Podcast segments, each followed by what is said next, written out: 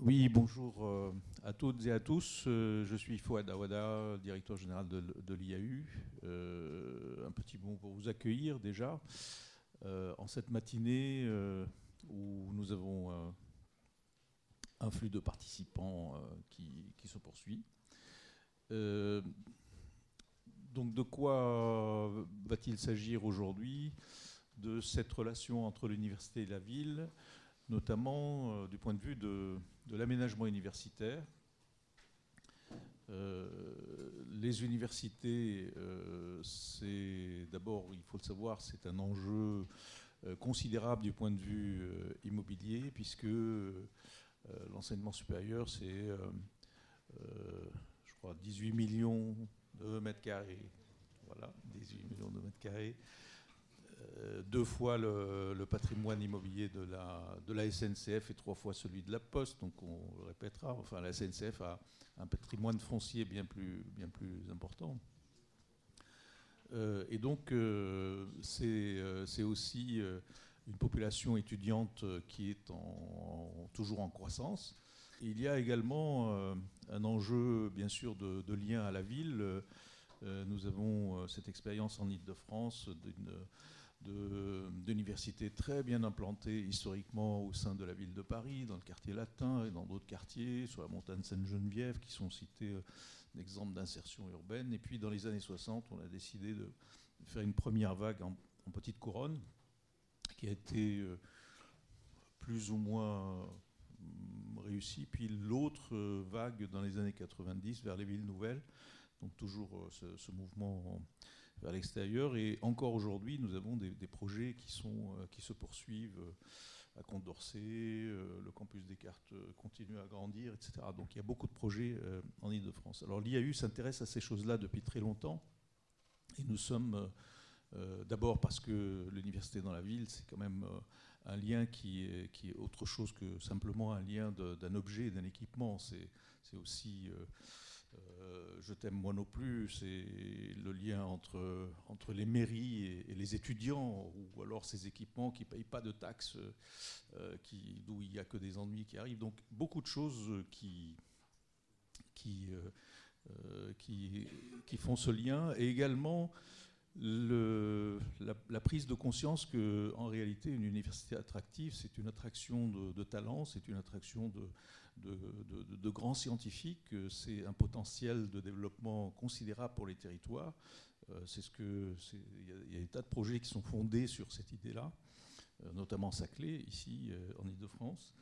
Et donc l'IAU a un partenariat très étroit avec les PORIF, l'établissement public d'aménagement universitaire en Ile-de-France. Il a également, il est également partenaire récemment d'un observatoire de la vie étudiante.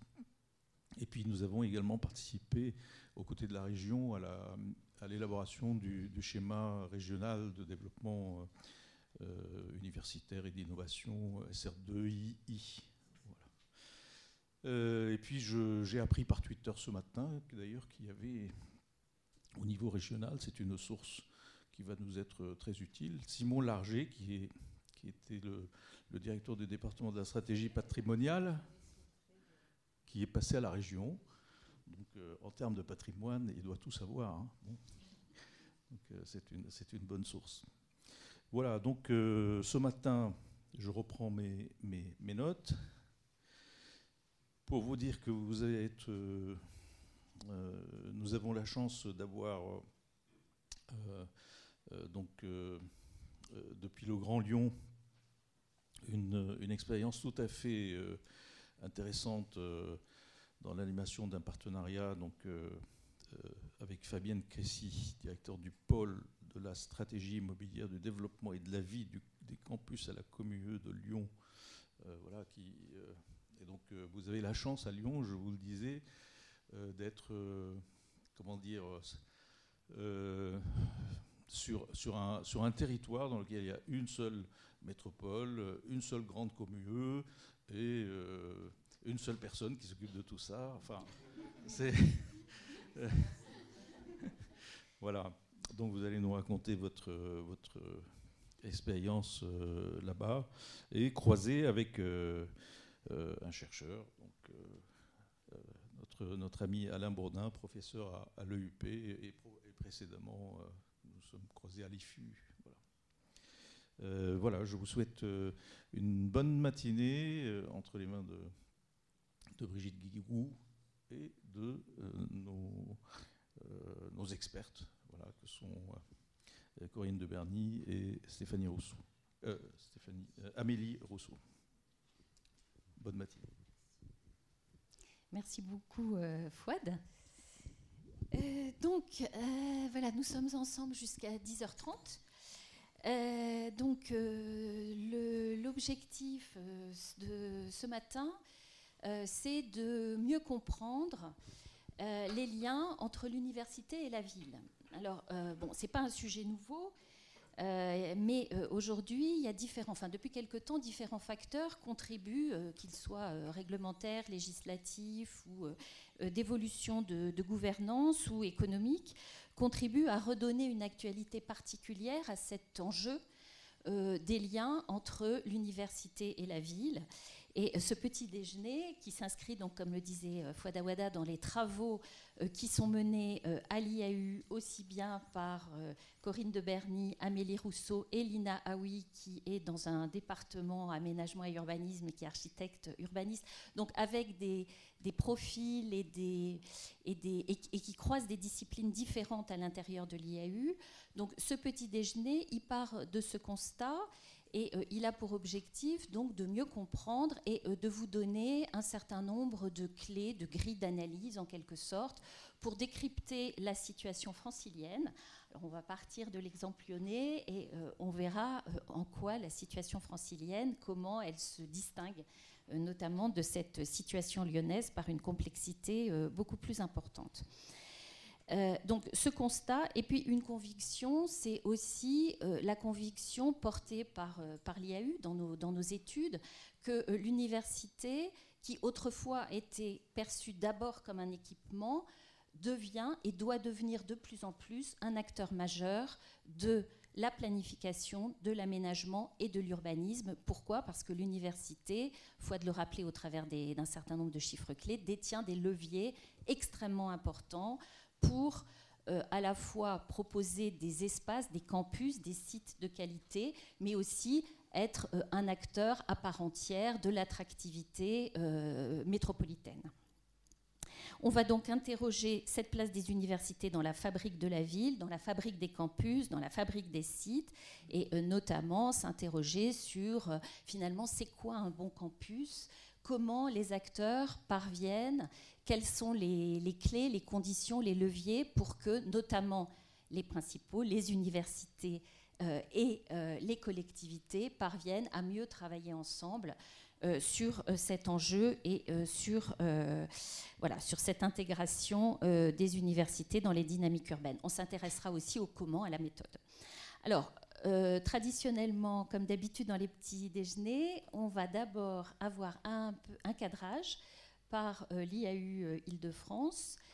Euh, et puis ensuite, je donnerai la parole à Alain Bourdin, chercheur, Fabienne Crécy, on appelle ça dans notre jargon décideuse. Et ensuite, on aura un, échange avec vous et un temps de questions-réponses. Voilà, mais sans plus tarder, donc Amélie Rousseau et Corinne de Berny, allez-y. Bonjour à tous. Alors je vous propose de commencer cette présentation par une petite rétrospective euh, historique, en commençant par les années 60, où euh, l'État décide de créer ce qu'on appellera les campus à la française, ces grands campus implantés dans des espaces euh, clairement délimités, à l'écart de la ville, et entièrement dédiés à l'activité universitaire.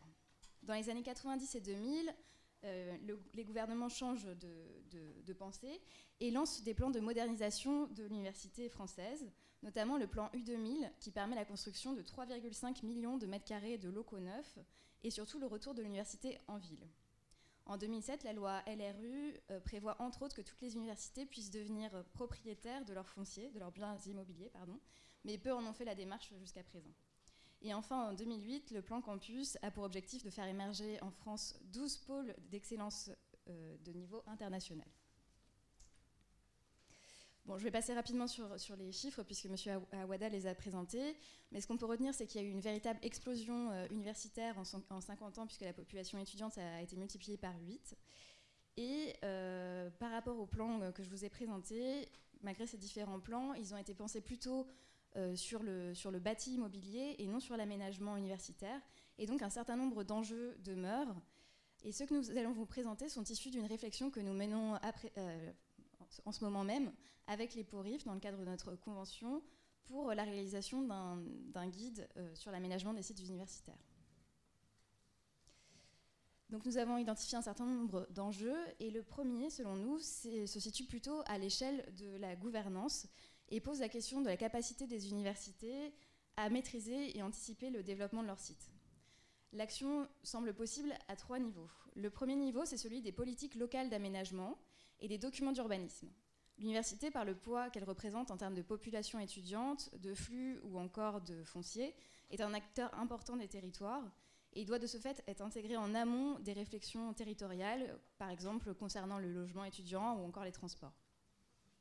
Le deuxième niveau, c'est celui de la projection dans le temps et dans l'espace du devenir des sites, notamment à travers les schémas directeurs, euh, les schémas de développement universitaire, pardon, les SDU, sur lesquels nous reviendrons tout à l'heure avec euh, Madame Crécy. Et enfin, le dernier niveau, c'est celui de la mise en œuvre, c'est-à-dire la possibilité pour les universités de se constituer en maîtrise d'ouvrage opérationnel structuré.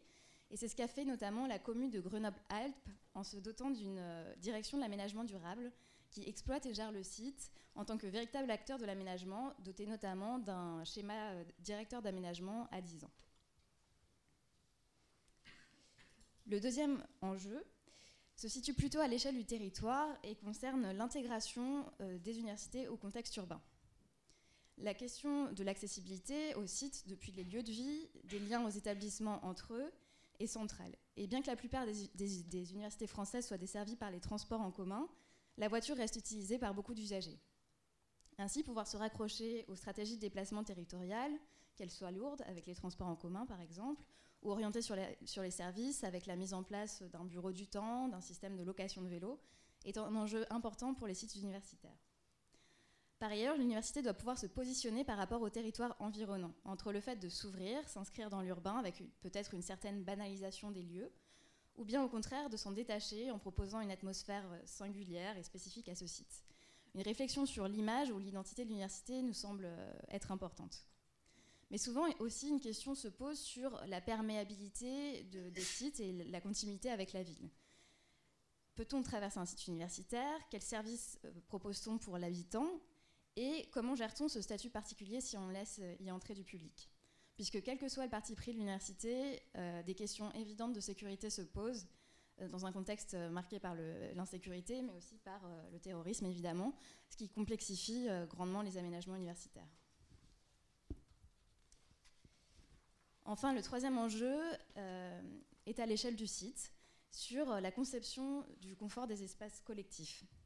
En effet, beaucoup de sites universitaires ont été conçus comme une juxtaposition de, de vide, les espaces extérieurs, et de plein, les bâtiments, qui concentrent toutes les activités et tous les investissements.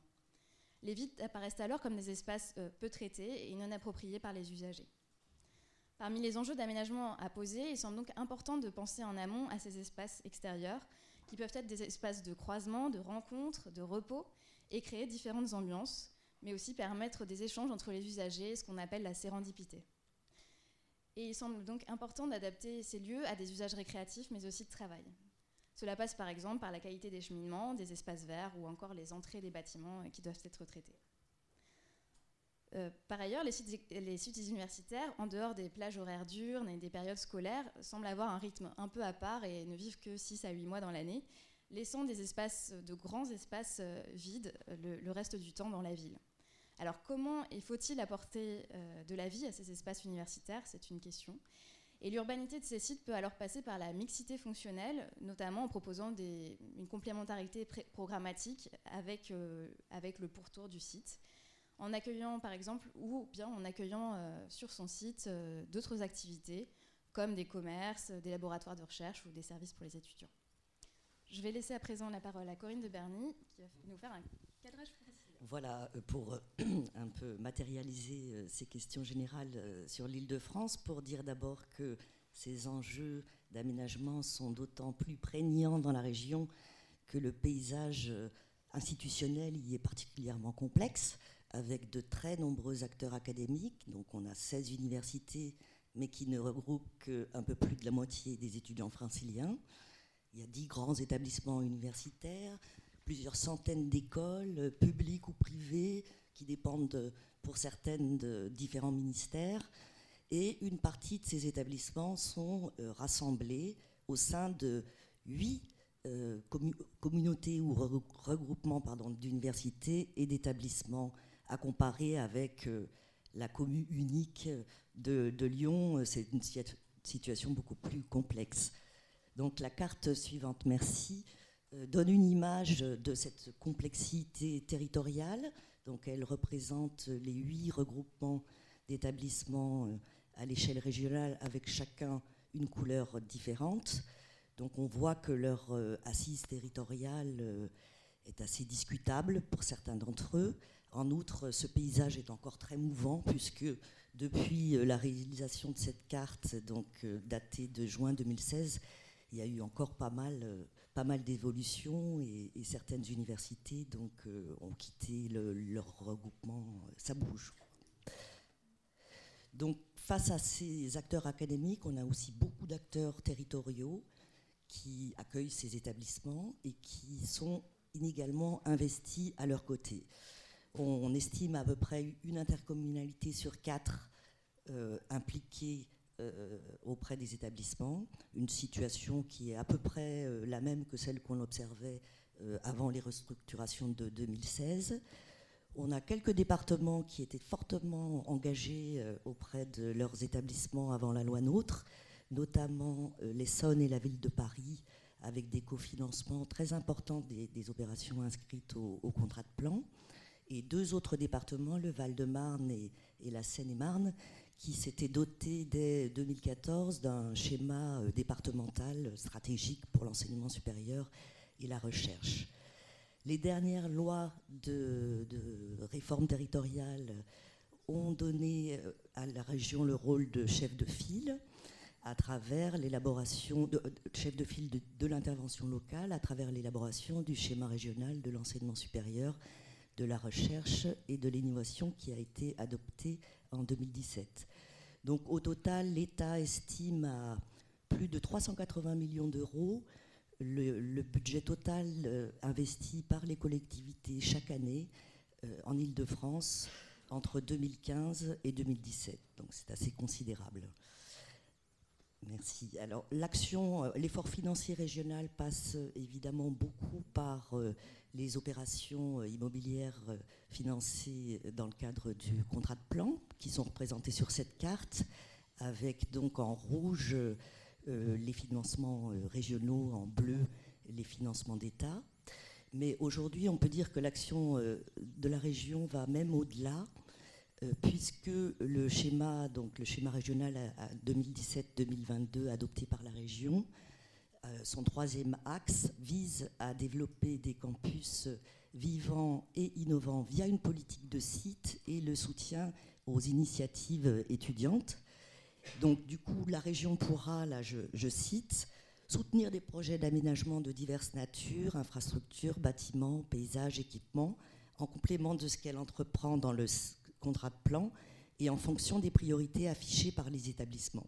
C'est donc une opportunité à saisir pour les acteurs académiques et territoriaux. Merci pour votre attention. Euh, merci Corinne et Amélie. Euh, bah, je vais demander à, Alain Bourdin euh, de venir euh, nous, rejoindre. Alain, bah, vous pouvez vous installer ici puisque vous n'avez pas de, diaporama. Mettez-vous là. Ah, oui, d'accord. Je voulais être discret, moi. Ah bah non, c'est pas le but. Hein.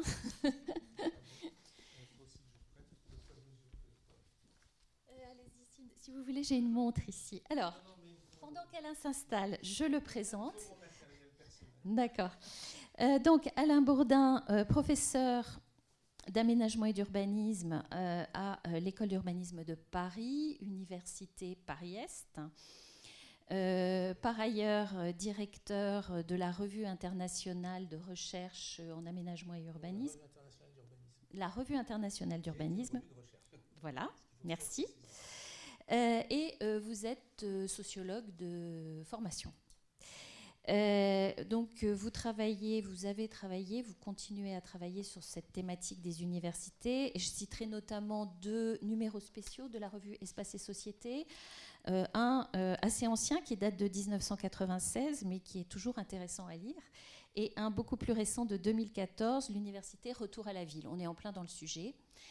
Euh, et euh, vous êtes aussi euh, consultant en maîtrise d'ouvrage, ce qui est assez classique chez les enseignants d'aménagement et d'urbanisme, mais aussi, ce qui est plus original, vous accompagnez des acteurs pour la conception d'espaces. Donc, voilà, moi j'avais et, vous rentrez de Chine, je ne sais pas, peut-être vous allez nous en parler, vous avez visité des campus. Euh, donc moi j'avais deux questions, euh, enfin nous avions deux questions à vous poser, donc je vais vous les poser la première et puis après la deuxième. Euh, la première, c'est que, donc on l'a vu, différentes analyses convergent, montrent la forte augmentation du nombre d'étudiants en Ile-de-France, les enjeux, la massivité des enjeux. Est-ce que aujourd'hui on peut anticiper sur l'évolution à court et moyen terme des attentes de ceux qui euh, sont euh, dans les campus, de ceux qui font l'université aujourd'hui, les étudiants, mais évidemment aussi les enseignants, le personnel administratif, la communauté universitaire.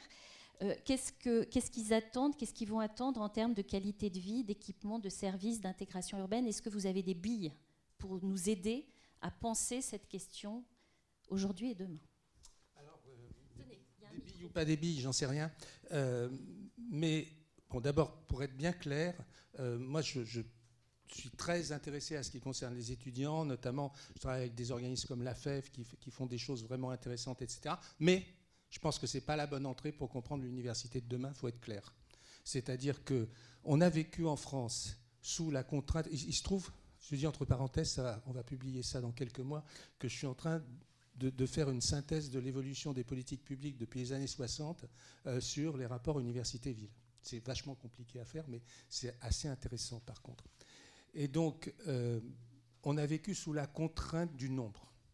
C'est-à-dire quand même, c'était l'obsession euh, légitime hein, de, des politiques publiques d'enseignement supérieur, le nombre. D'une part à cause de la démographie, et d'autre part à cause d'un certain nombre de choix de politique publique dont, le plus fameux est euh, euh, matérialisé par la déclaration de Jean-Pierre Chevènement euh, sur le nombre d'une génération qu'on doit porter au, baccalauréat. Donc on a vécu, et du coup, on est tellement habitué qu'on ne voit pas le reste. Or, si vous regardez un tout petit peu des statistiques, vous voyez qu'actuellement, la croissance, les chiffres étaient très bons tout à l'heure, hein. il n'y a plus de croissance des universités, la croissance de l'enseignement supérieur sous d'autres formes que l'université.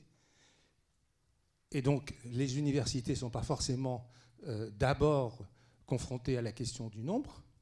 Et deuxièmement, quand on regarde un tout petit peu tout ce qui, tout ce qui s'agite autour de ces communes qui se font et qui se défont, autour des IDEX, autour des ICIT, on voit qu'il y a toute une série d'autres enjeux qui sont les plus importants. Et quand on regarde encore les statistiques, je les fais un peu vite, donc je n'ai pas des très bonnes statistiques là, mais qu'est-ce qui augmente Le nombre d'enseignants-chercheurs, euh, quand même en 20 ans, euh, multiplié par 1,5, enfin oui, à peu près 1,5.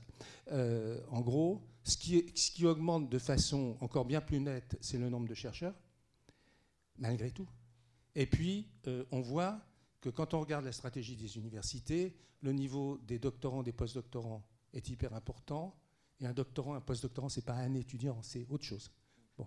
Et euh, d'un autre côté, euh, la, grosse bagarre, qui est quand même une clé pour comprendre les bagarres parisiennes, hein, c'est les universités de recherche, soyons clairs, avec euh, les universités un peu à deux vitesses. Quand on regarde les projets d'ici, c'est absolument fascinant. le plus grand projet en France actuellement, Saclay, il n'y a pas d'enjeu sur le nombre d'étudiants. Ce n'est pas un enjeu quantitatif. En revanche, il y a de sacrés enjeux autour de, des universités de recherche et de comment, euh, par exemple, euh, Paris 11, qui est quand même une université, euh, classement de Shanghai et tout ce qu'on veut, hein, comment est-ce qu'elle va bidouiller Un, on reste. Paris 10, c'est Nanterre.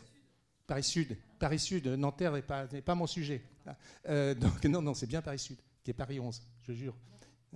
Et, donc, et donc, comment on va s'arranger pour être en plein dans l'université de recherche et en même temps faire des filières ouvertes aux autres? L'université a deux vitesses. Alors je dis ça de façon très, incorrecte, hein, il ne faut jamais le dire comme ça, mais c'est un peu les enjeux de l'université. Donc les attentes, car je n'oublie pas la question, les attentes, ce n'est pas seulement les attentes des usagers. Je veux dire que je crois que le beau temps ou le mauvais temps de la loi Savary, où on faisait gna gna gna gna autour des usagers, c'est fini.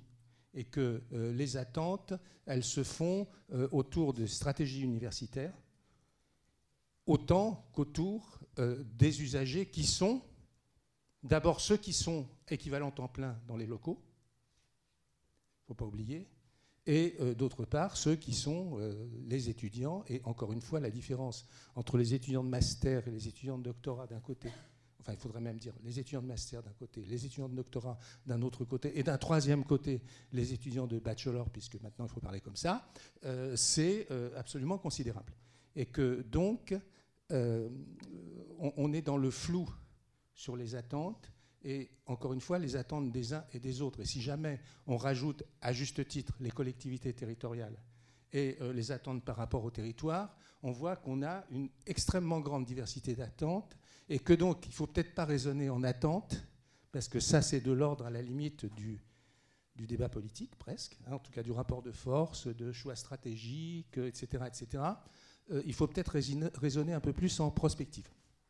C'est-à-dire que ce qui est probablement intéressant, c'est de prendre au sérieux toutes les questions de prospective euh, de, l'enseignement supérieur en général, en regardant à la fois chez nous et à l'étranger.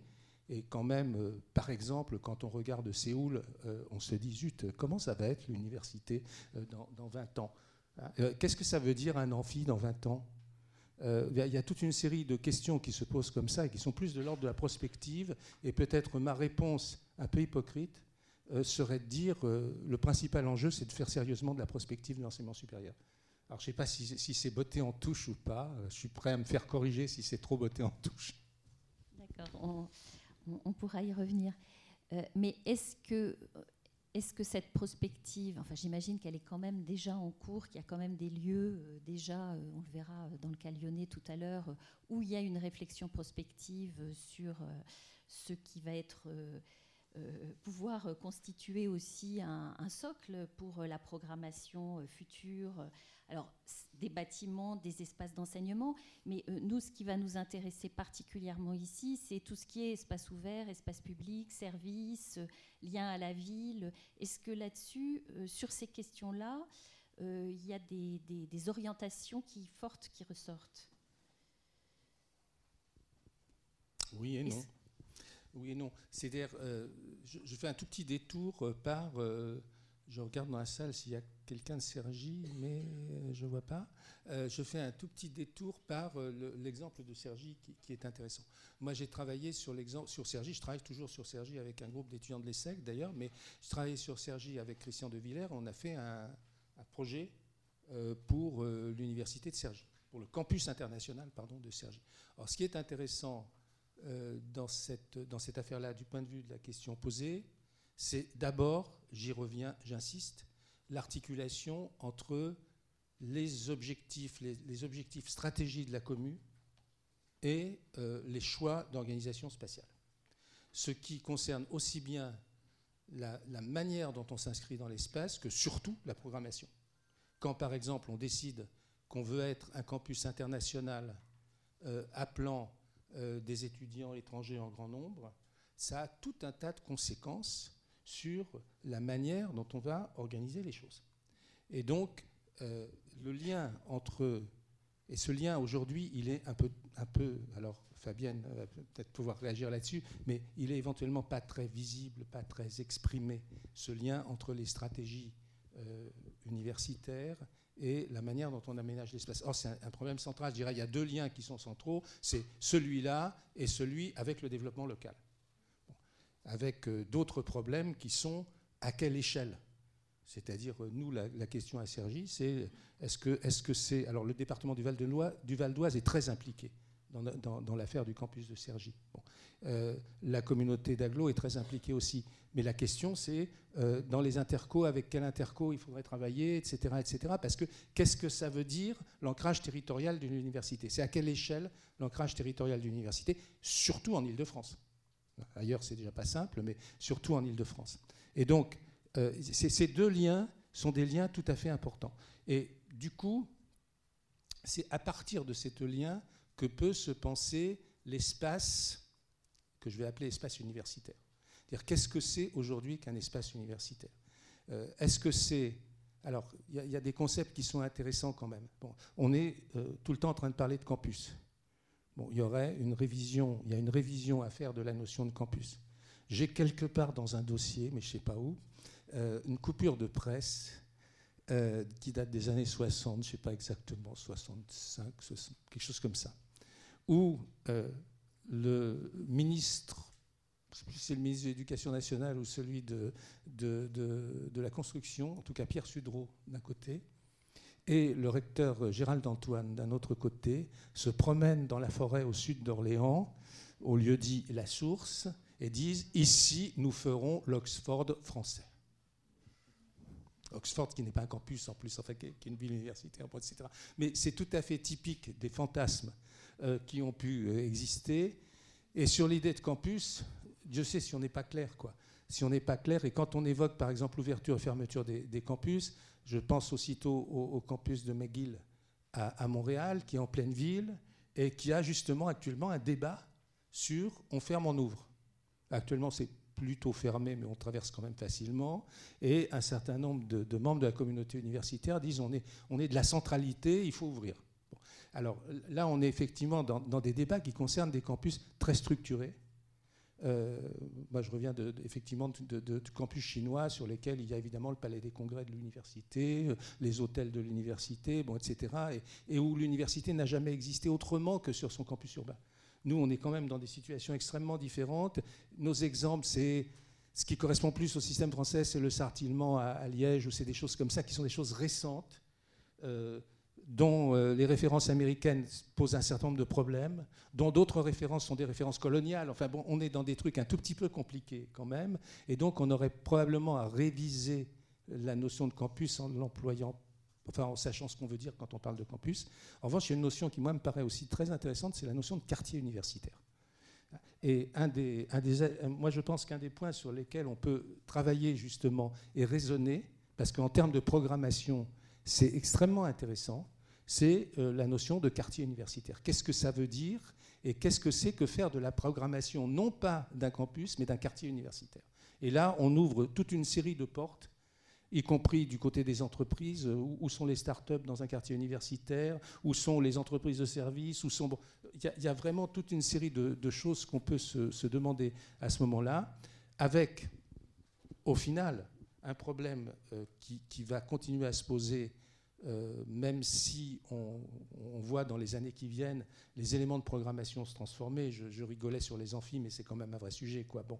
Et, donc, même si les éléments de programmation se transforment beaucoup dans les années qui viennent, on va quand même avoir toujours un problème qui est, quand on a une université en centre-ville, euh, le problème de l'espace public est réglé.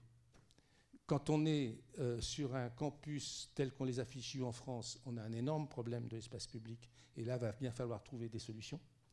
Euh, et quand on est dans un quartier universitaire, ben, c'est peut-être justement là qu'on peut trouver euh, des solutions qui soient équilibrées entre la fermeture et l'ouverture. C'est-à-dire qu'on puisse avoir à la fois des éléments de protection et de, clôture parce qu'on en a besoin à la limite, et quand même un espace qui fonctionne comme une unité, parce que c'est ça le problème. C'est comment est-ce qu'on fabrique un espace qui fonctionne quand même comme une unité, avec des interactions dans tous les sens, etc. etc. Et je voudrais juste, pour finir, donner un exemple un peu qui fait réfléchir. À Nancy, on a fait un très joli campus qui euh, associe trois grandes écoles, euh, l'école des mines, une école de gestion et une école de design, si je ne me trompe, ou une école d'art, je ne sais plus, je crois que c'est du design. Et je me souviens, forum de libération, l'architecte qui a fait ça expliquait que tout allait être ouvert entre les trois écoles, super, etc. Puis il y a un type qui se lève dans la salle qui dit Moi, je suis le directeur d'une des trois écoles et je vous dis qu'on va jamais pouvoir gérer ça comme ça. jamais. Et donc, c'est le problème, le, rêve de l'ouverture, en même temps, il faut faire attention, il faut le gérer. La question de la gestion, effectivement. Euh, Fabienne Cressy, merci, euh, merci Alain. Euh, Fabienne Cressy, peut-être vous vous installez sur ce, ce, siège, comme ça vous pourrez accès à votre diaporama. Euh, donc, vous êtes directrice euh, du pôle de la stratégie immobilière, du développement et de la vie des campus à euh, la commune de l'Université de Lyon. Alors, l'Université de Lyon, effectivement, est engagée depuis, depuis plus de dix ans dans un partenariat avec le Grand Lyon et a publié notamment, enfin a édité un, schéma de développement universitaire qui fixe de manière partenariale et euh, sur une base prospective les grandes orientations du territoire dans le domaine de l'enseignement supérieur et de la recherche à l'horizon 2010. Euh, jusqu'en 2020, vous êtes actuellement donc euh, plutôt en fin de...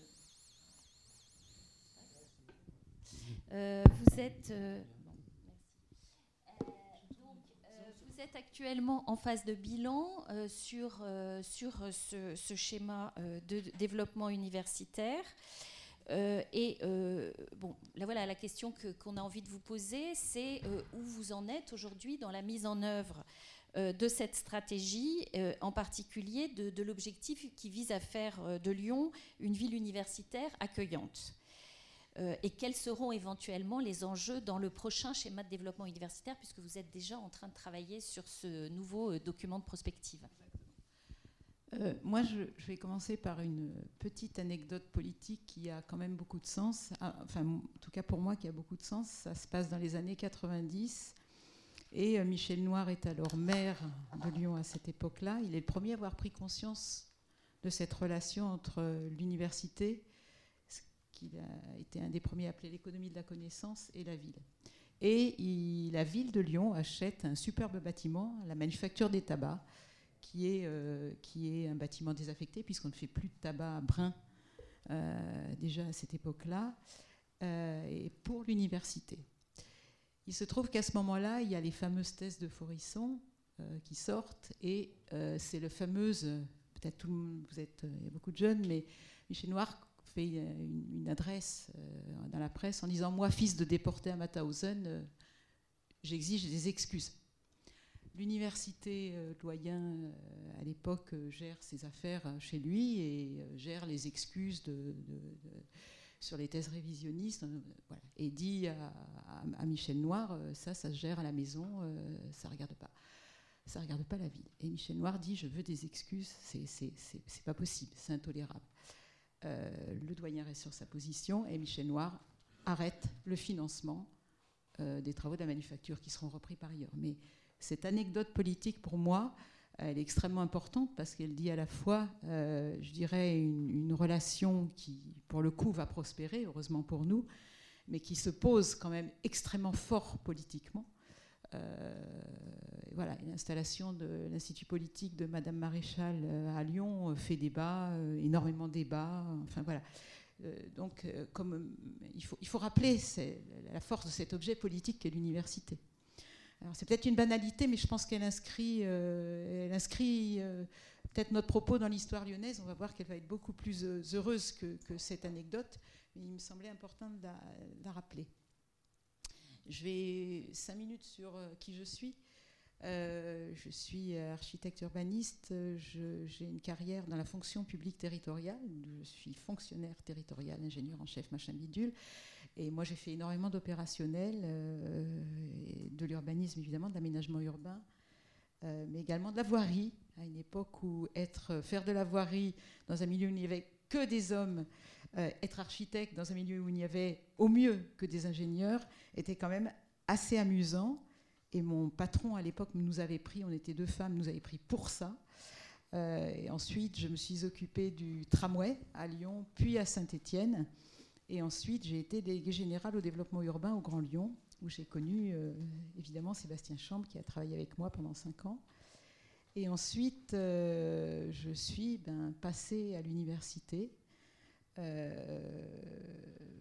Pour des raisons un petit peu bizarres, c'est que les opérations campus ne sortaient pas et que Monsieur le Préfet a dit Gérard Collomb, vous mettez quelqu'un là-dessus là, parce qu'il faut aider. Donc moi, j'y suis allée un peu en expertise en disant il faut que je vois ce que c'est et j'ai trouvé ça assez intéressant. Et après, on m'a assez rapidement fait des appels du pied en me disant euh, voilà, c'est des profils comme vous qu'il qui nous faut. Et donc, je suis euh, depuis 2014 euh, DGA en charge de la stratégie immobilière du développement des campus. Je pense que c'est intéressant d'expliquer un petit peu ce mouvement, entre guillemets, de la territoriale vers les universités.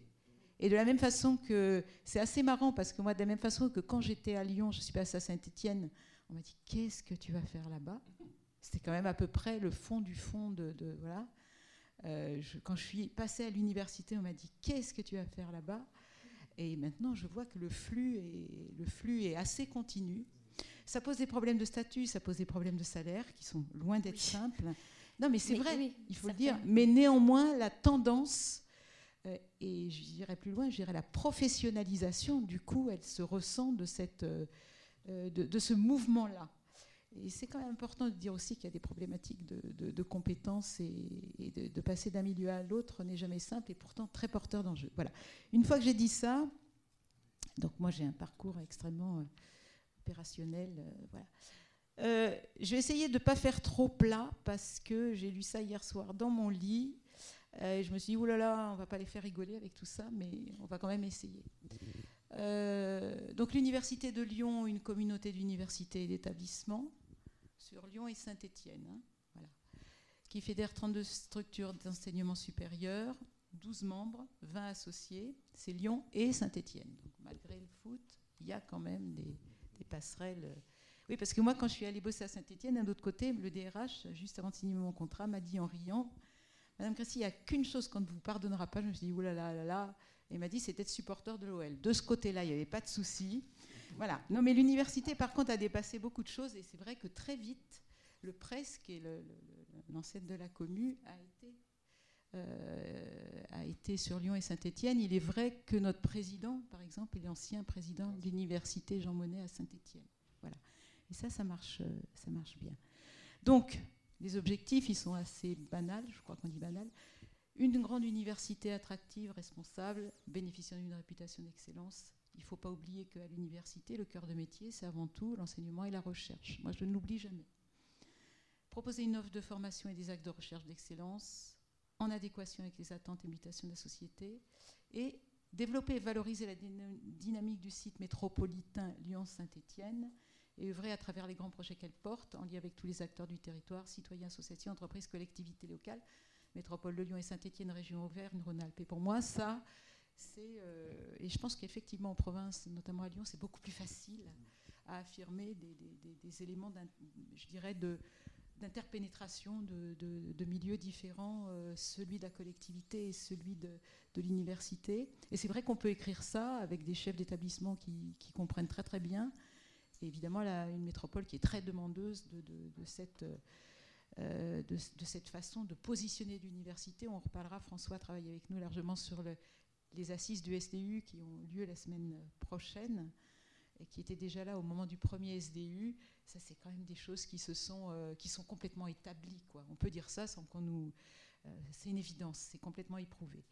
Alors quelques chiffres, 12 établissements membres, 20 établissements associés, 1000 euh, thèses chaque année, 140 000 étudiants sur le périmètre de la communauté d'université, dont 20 000 étudiants étrangers, 17 écoles doctorales, les publications, les doctorants, et 6800 chercheurs et enseignements-chercheurs. Euh, quelques chiffres, hein, mais... Et puis des grandes phases sur la trajectoire. Euh, euh, les investissements d'avenir, hein, c'est les financements sur les grands projets de recherche, mais aussi évidemment Lyon Cité Campus. Un premier projet de site autour de 2010 il faut savoir que nous, on s'est fait recaler à l'IDEX hein, en 2010 parce que, parce que quand même ça se voyait trop que les chefs d'établissement étaient en rang dispersé quand même.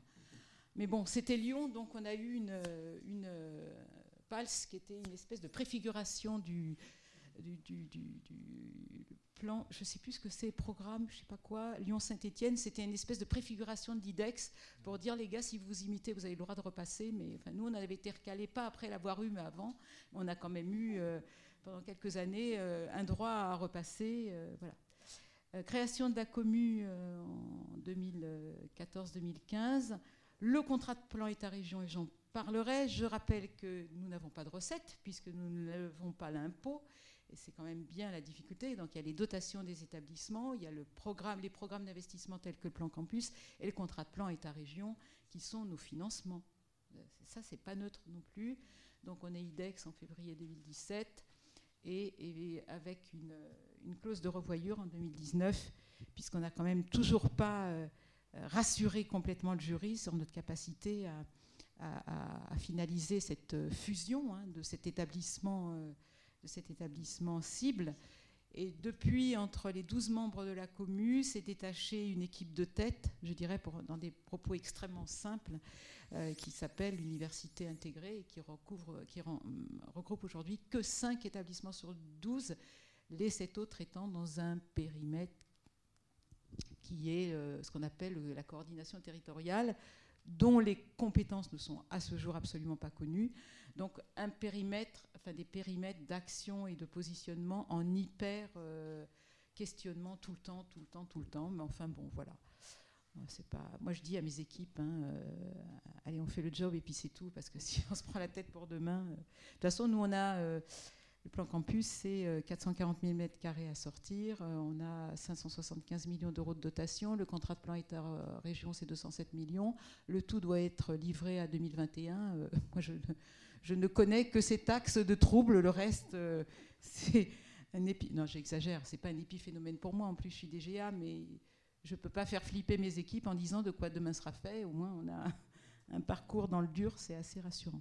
J'ai expliqué un petit peu. Euh, donc, euh, nos, grands dispositifs, hein, Lyon Cité Campus, le contrat de plan État-région, une démarche qu'on a fait qui est assez intéressante, sur laquelle du coup nous travaillons beaucoup avec la CPU, c'est euh, la politique de transition énergétique où nous avons en deux ans sorti une démarche avec les 12 établissements, une charte d'engagement sur une euh, démarche globale à l'échelle des 12 membres de transition énergétique et avec le CRUS et écologique pour nous projeter sur, ces thématiques qui sont quand même essentielles.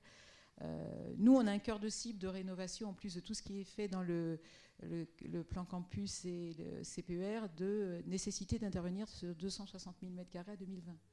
Parce qu'on a un patrimoine. ce que je voulais dire, c'est qu'on a un patrimoine dans un très mauvais état. Et le plan campus, c'est un plan de rénovation des campus. 80% de réhab, 20% de, neuf.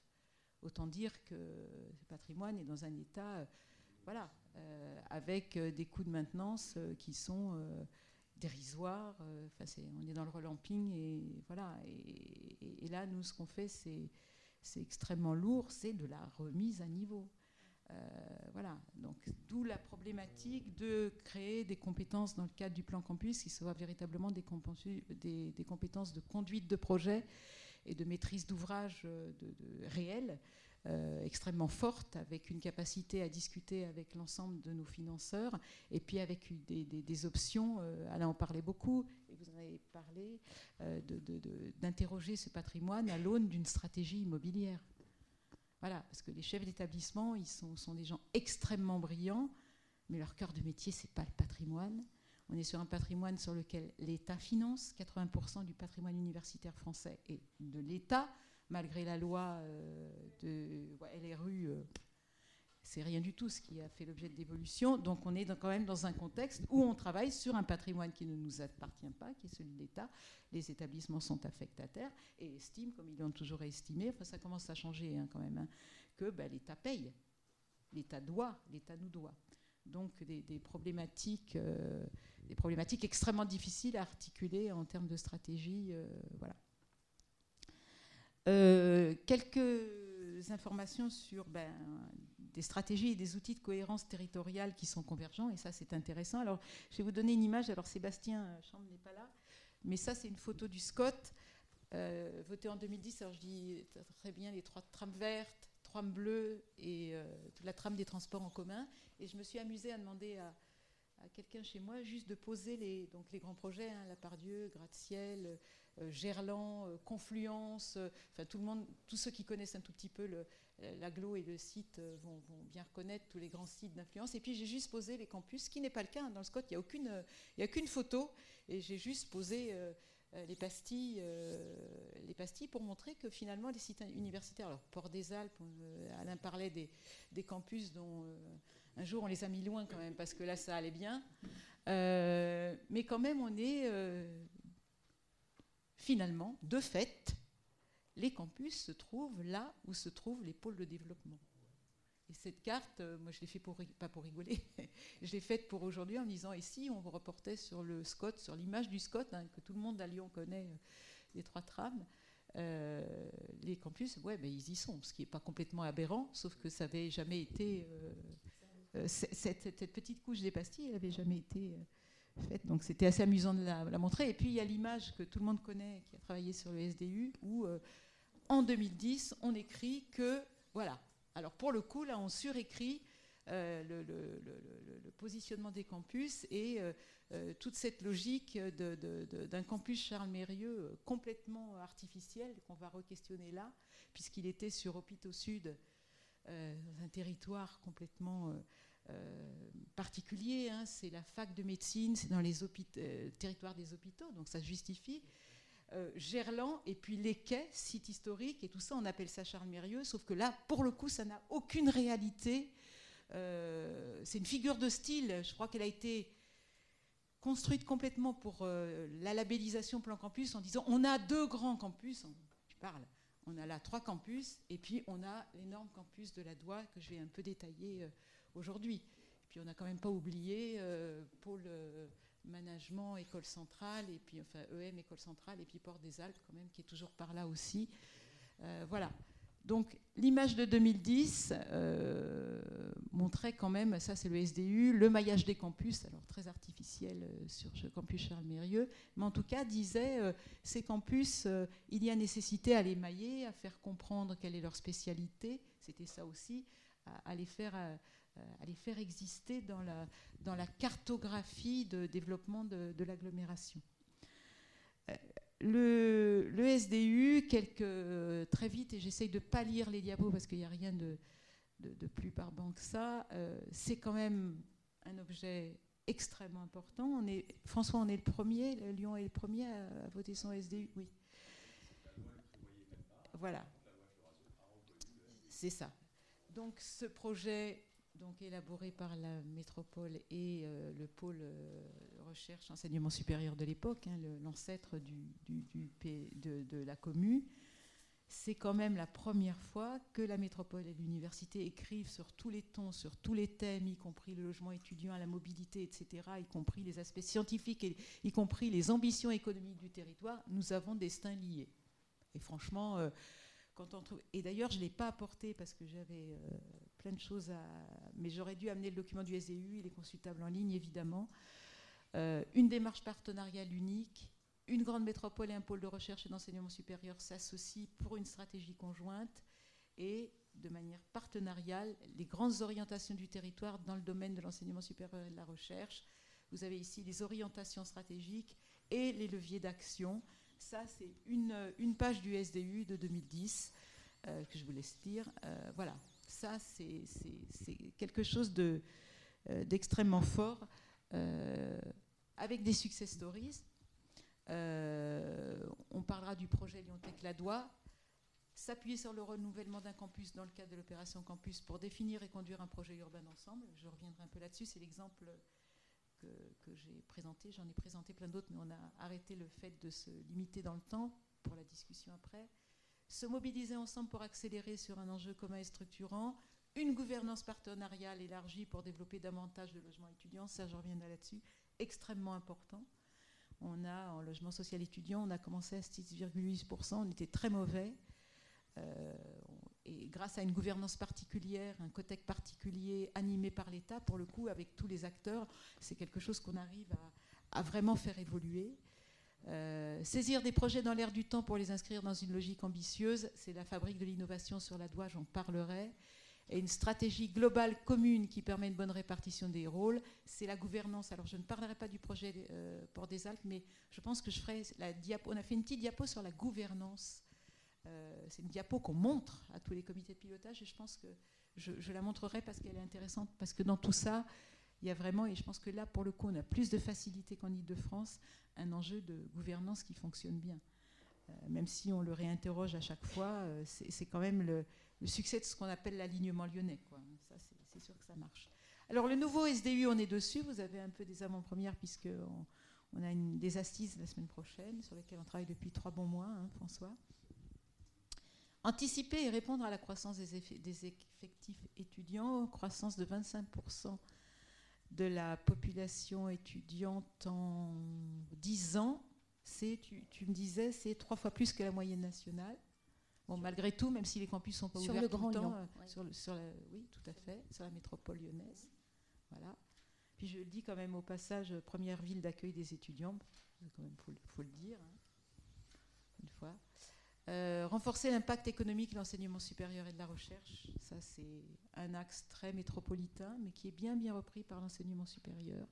Entrepreneuriat, relations PME, formation continue, un enjeu économique pour l'enseignement supérieur extrêmement intéressant important parce que aussi rémunérateur, et pour le territoire évidemment. Insertion, formation innovante, répondre aux besoins du tissu local. Positionner et faire connaître la métropole, évidemment, leitmotiv, euh, voilà, comme l'une des 20 premières places universitaires européennes. Alors, un axe très important, et le constat qu'on a fait quand on a repris le sujet du SDU, on s'est dit, mais à l'époque, on parlait quand même pas vraiment beaucoup de la vie étudiante, quoi, hein, quand même. Même s'il y avait des vélos dans les intercalaires, hein, François, c'était pas un sujet qui était très creusé. Et là, les dix ans, ils ont vraiment fait évoluer le questionnement de la vie étudiante et, du parcours universitaire lyonnais, une expérience de la vie et de la ville pour les étudiants, donc qualité du campus, tu en parlais, euh, vous en parliez Alain, une métropole étudiante. Alors on dit euh, Lyon ne se vit pas comme une métropole étudiante. Je ne sais pas si Paris se vit comme une, je ne sais pas. C'est toujours une question. Des étudiants citoyens de la métropole euh, et là, l'engagement étudiant est un axe très fort sur lequel l'IDEX nous a dit vous n'êtes pas. Euh, l'engagement étudiant, c'est pas bon. Le sentiment d'appartenance, c'est pas bon. Il faut que vous travailliez là-dessus. Donc, c'est vraiment quelque chose qu'on reprend dans le SDU. Développer nos campus en cohérence avec le développement territorial. On a un peu d'entraînement, mais c'est jamais fini et bien au contraire. Contraire, alors, problème financier, hein, l'État nous dit tous les jours, mais on vous prévient, on n'a pas d'argent, on n'a pas d'argent, on n'a pas d'argent, ce qui est sans doute vrai, hein, mais du coup, il faut inventer d'autres modalités de financement, on travaille beaucoup dessus, c'est pas simple, et construire une gouvernance territoriale représentative des atouts et forces de l'ESR l'enseignement supérieur et la recherche. Ça, c'est vraiment les chefs d'établissement disent, on n'est pas associés, on n'est pas encore associés, on va être plus associés. Je crois que c'est quelque chose qu'on va vraiment soulever au moment des assises euh, encore plus fortement cette question de la gouvernance. Campus Lyon-Tech Ladois, alors il s'appelle comme ça, hein, il s'appelait Campus Ladois, il s'appelait Campus Lyon-Tech Ladois dans le cadre de la labellisation au plan campus. Et le maire de Villeurbanne dit tous les jours, c'est quand même Campus Lyon-Tech Ladois, Villeurbanne.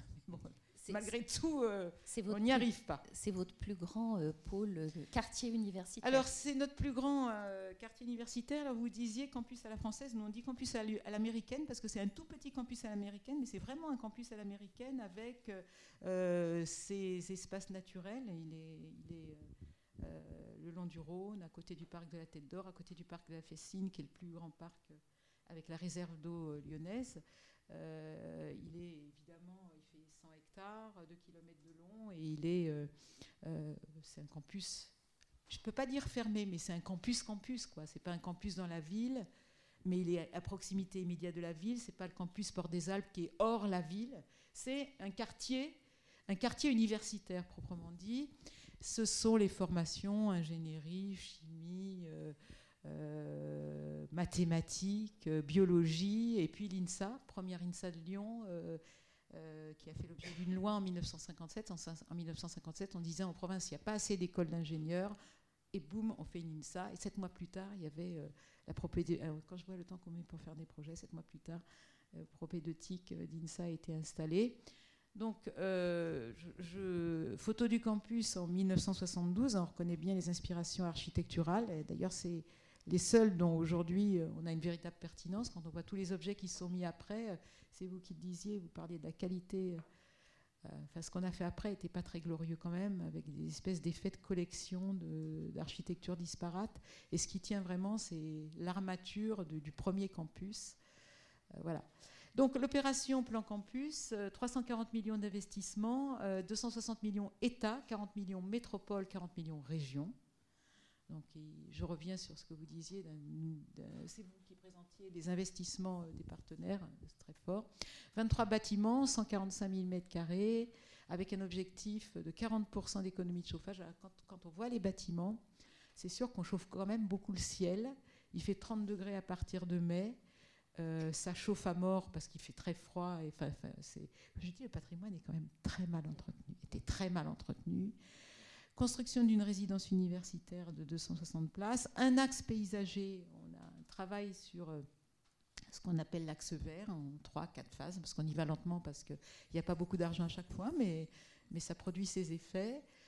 Des opérations de neuf sur 32 000 m2, vous voyez que c'est peu hein, par rapport à la rénovation, 340 millions d'euros.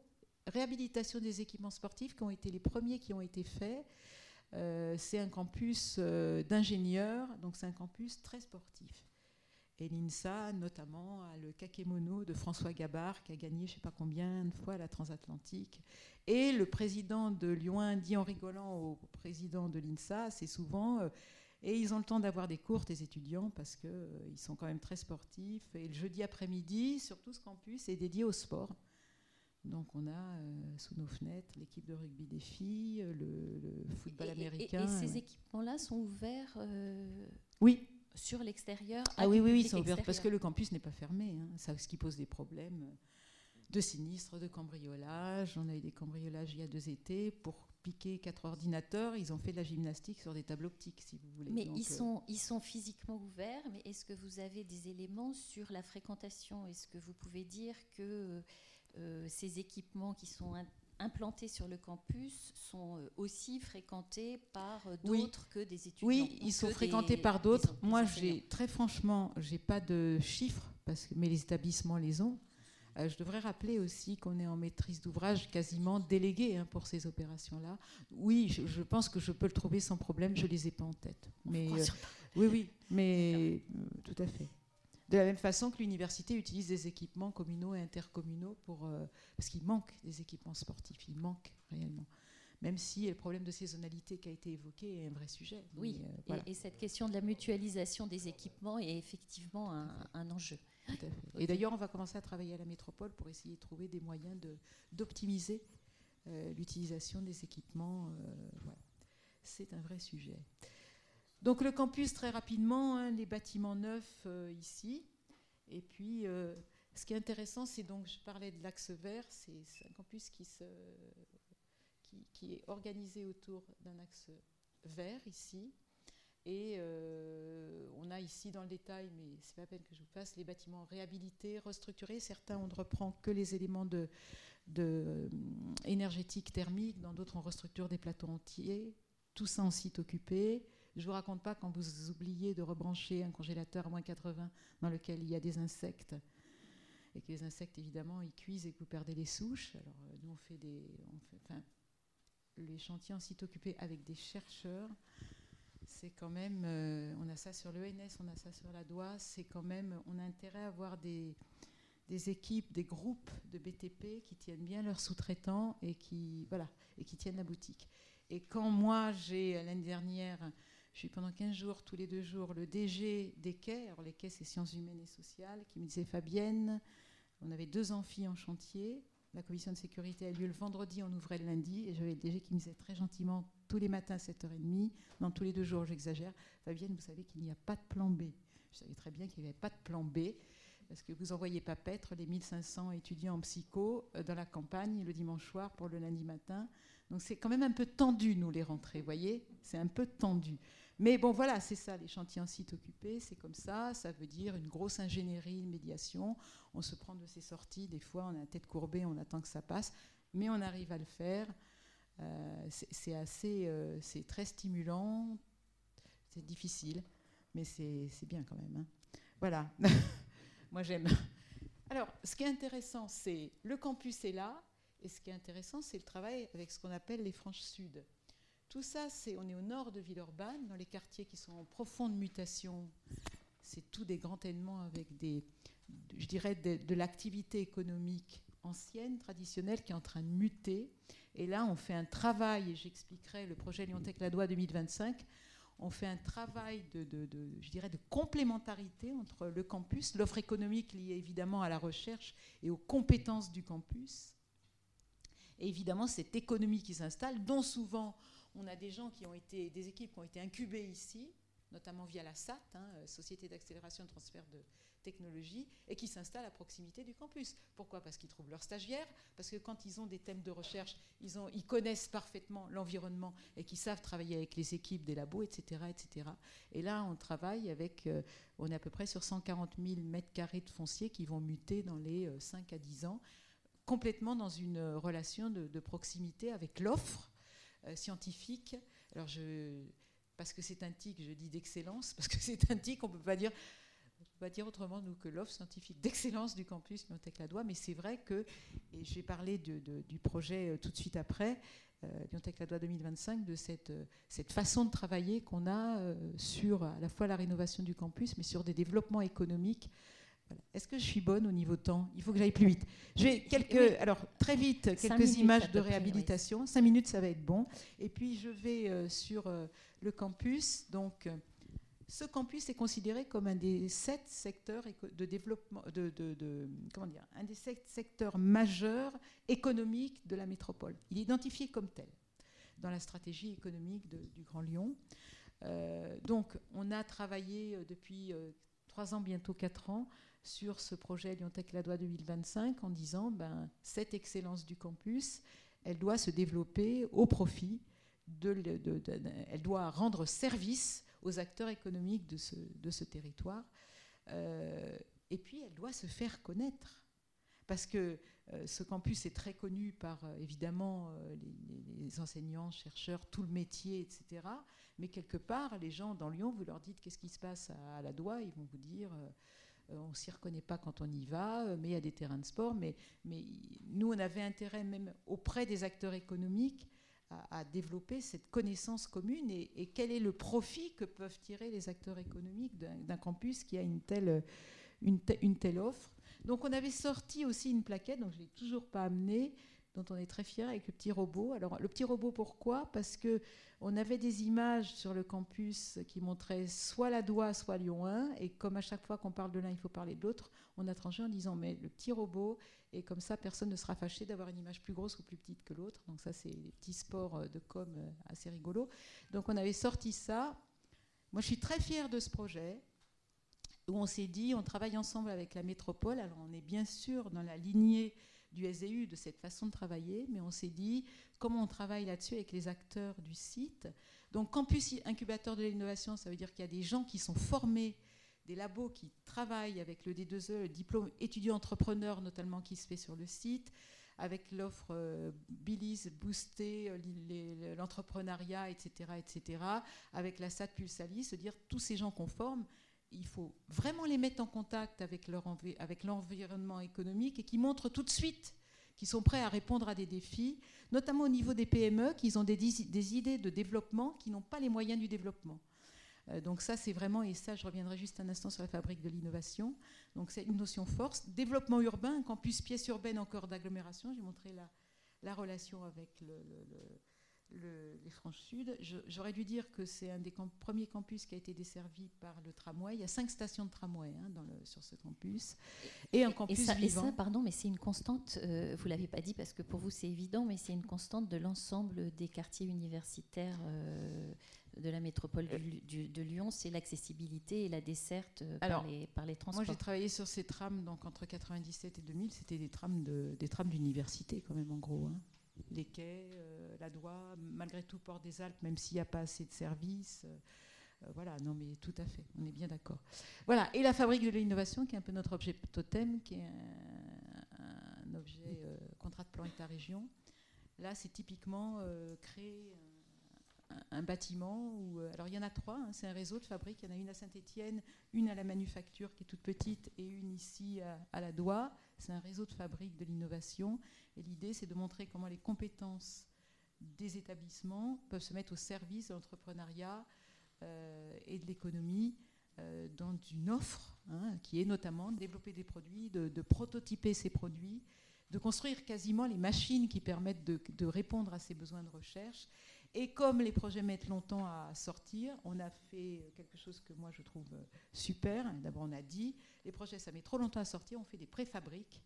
Et on a euh, utilisé dans la manufacture de Saint-Étienne des espaces, parce qu'il y a toujours des espaces pour faire une première préfabrique, où on fait des hackathons, où on fait... Enfin, ils travaillent avec des gens bien, quoi, avec des Alstom, EDF, enfin, c'est pas du, petit, acteur obscur. Euh, la manufacture de, pas de préfabrique à la manufacture, c'est la maison du directeur qui va être une maison un peu historique, qui va être euh, servir de, petite fabrique, euh, voilà. Et là, la, fabrique, on a fait une préfabrique que j'appelle la maison des petits cochons parce qu'elle s'est mise sous un bâtiment, elle a qui, qui existe, qui est pas beau, enfin pas très, pardon, personne, pas très beau, et euh, ce sont des gens qui nous ont proposé euh, une, petite préfabrique de 350 mètres carrés en bottes de paille, tout en bois en bottes de paille avec de l'onduline. Et le truc est extraordinaire, il n'y a pas de meilleur lieu en matière de confort thermique. Il fait frais l'été et bon l'hiver. Et euh, il y a une, association qui s'appelle Aztec qui gère ça depuis l'ouverture. Ça a été monté en quatre mois. Et on fait visiter la préfabrique à tour de, bras. Et on la démolira en 2021 sur la fabrique. Et juste un petit point, et je finirai là-dessus sur la valorisation immobilière. Pour cette fabrique, on avait 10 millions, 11 millions d'euros financés et on avait 3, euh, millions, 3, euh, niveaux à construire et le plus nous permettait deux niveaux de plus. Et moi, on me serine toute la journée la, valorisation, la valorisation, la valorisation. Et on a dit, on peut construire deux étages de plus. On se débrouille pour faire financer deux étages de plus. Et on a fait la manche. Alors pour le coup, je suis très contente on est allé revoir la région, on est allé revoir la métropole qui nous ont redonné chacun 1,05 million et l'université elle-même a mis 3,6 millions et on fait les deux niveaux de plus. Et voilà, et je suis très contente euh, parce que euh, quand on se bat, on arrive quand même euh, à dépasser quand même pas mal de freins. Voilà, je suis, j'ai fini et je suis à votre disposition. Merci beaucoup. donc, allez-y, allez-y.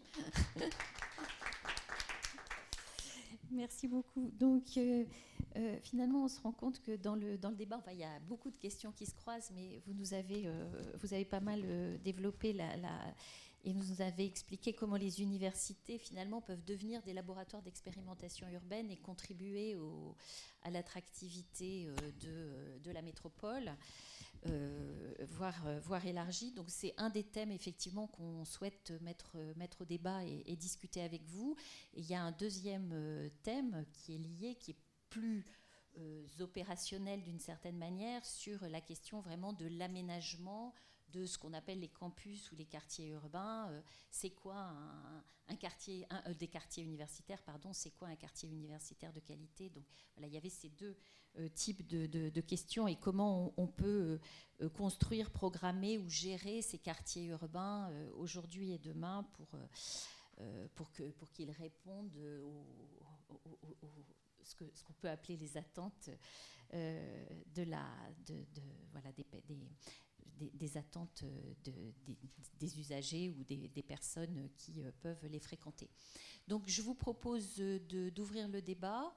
Euh, en, la règle du jeu étant que vous vous présentez, vous posez votre question, vous, intervenez, vous faites votre, euh, vous commentez. Voilà, on a un public euh, assez, assez diversifié avec des représentants de l'université, des communes, des organismes de euh, universitaires en charge de l'immobilier du patrimoine, euh, euh, des bureaux d'études, des agences d'urba ou du privé. On a aussi certains représentants de collectivités, de la région.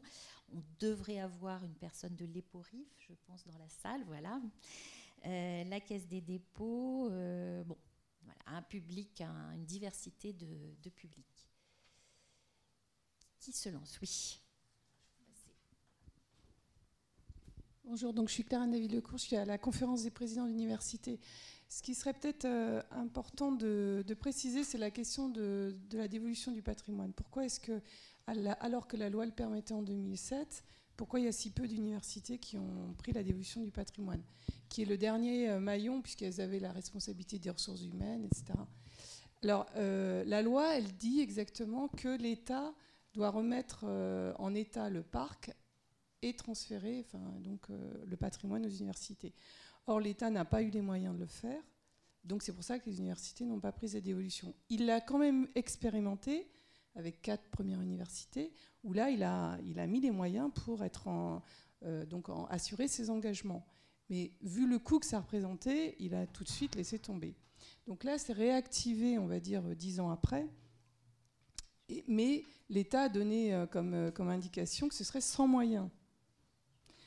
Donc ça veut dire qu'au niveau des universités, alors qu'on avait une position côté politique, conférence des présidents d'université, qui était de dire la LRU, rien que la LRU, c'est-à-dire on applique la loi.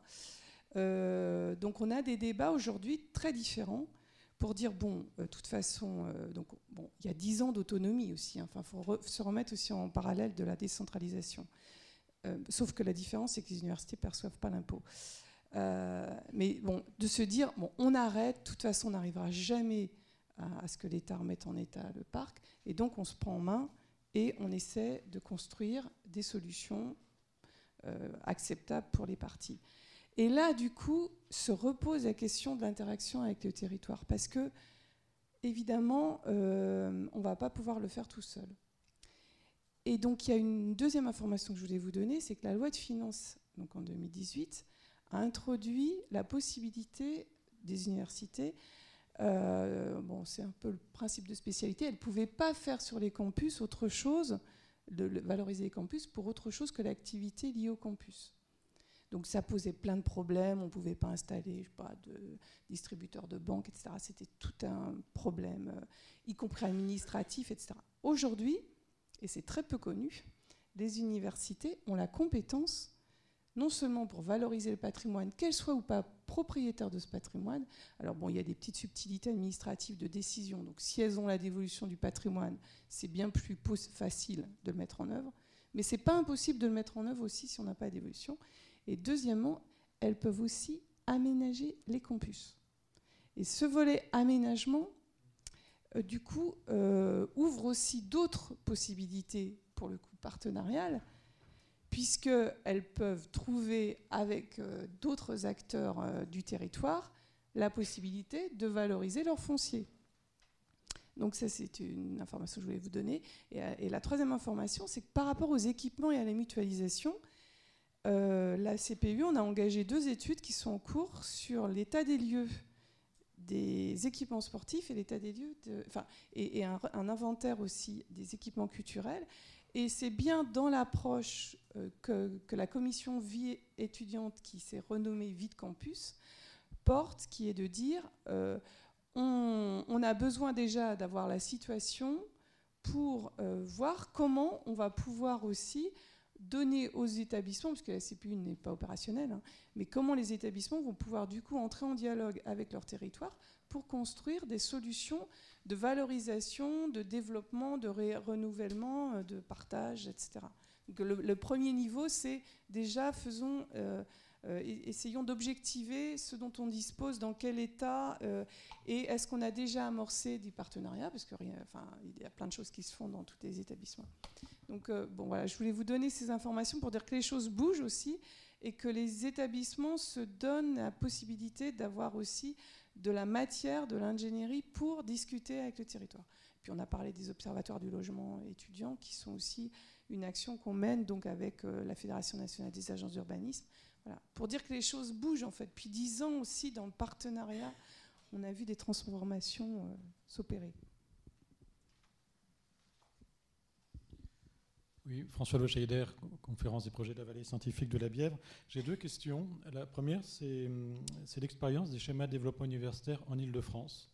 Euh, qu'en est-il? Est-ce qu'il y en a? Je ne sais pas s'il y en a. Et s'il y en a, quel est leur contenu? Est-ce que c'est aussi développé que ce que vous avez fait à, Lyon?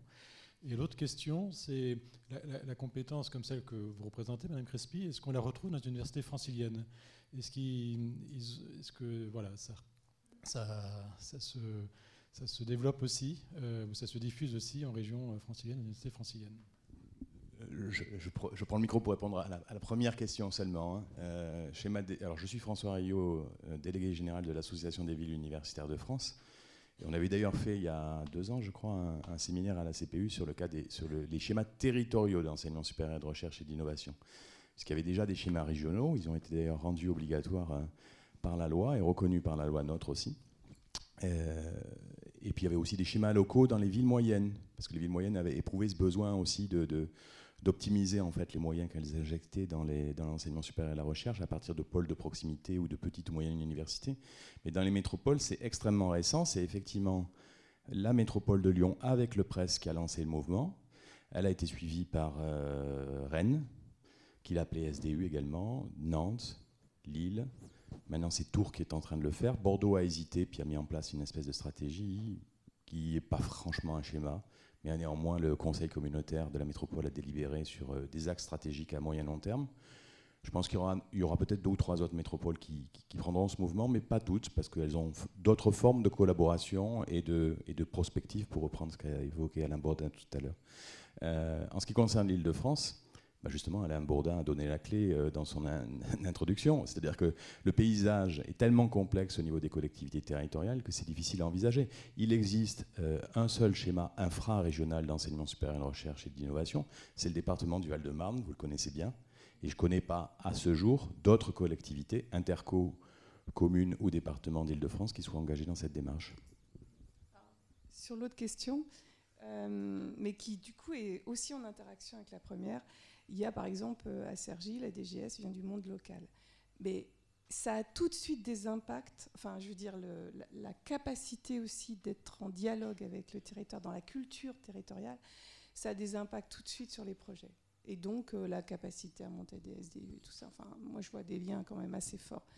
Mais c'est à balbutiant parce que, comme le disait Fabienne, la fonction publique d'État euh, dans, dans l'enseignement supérieur, la fonction publique territoriale, ce pas les mêmes fonctions publiques c'est des, des les, personnes qui s'impliquent dans ces projets-là, qui viennent du monde local, font des choix euh, de, voilà, de projets, etc.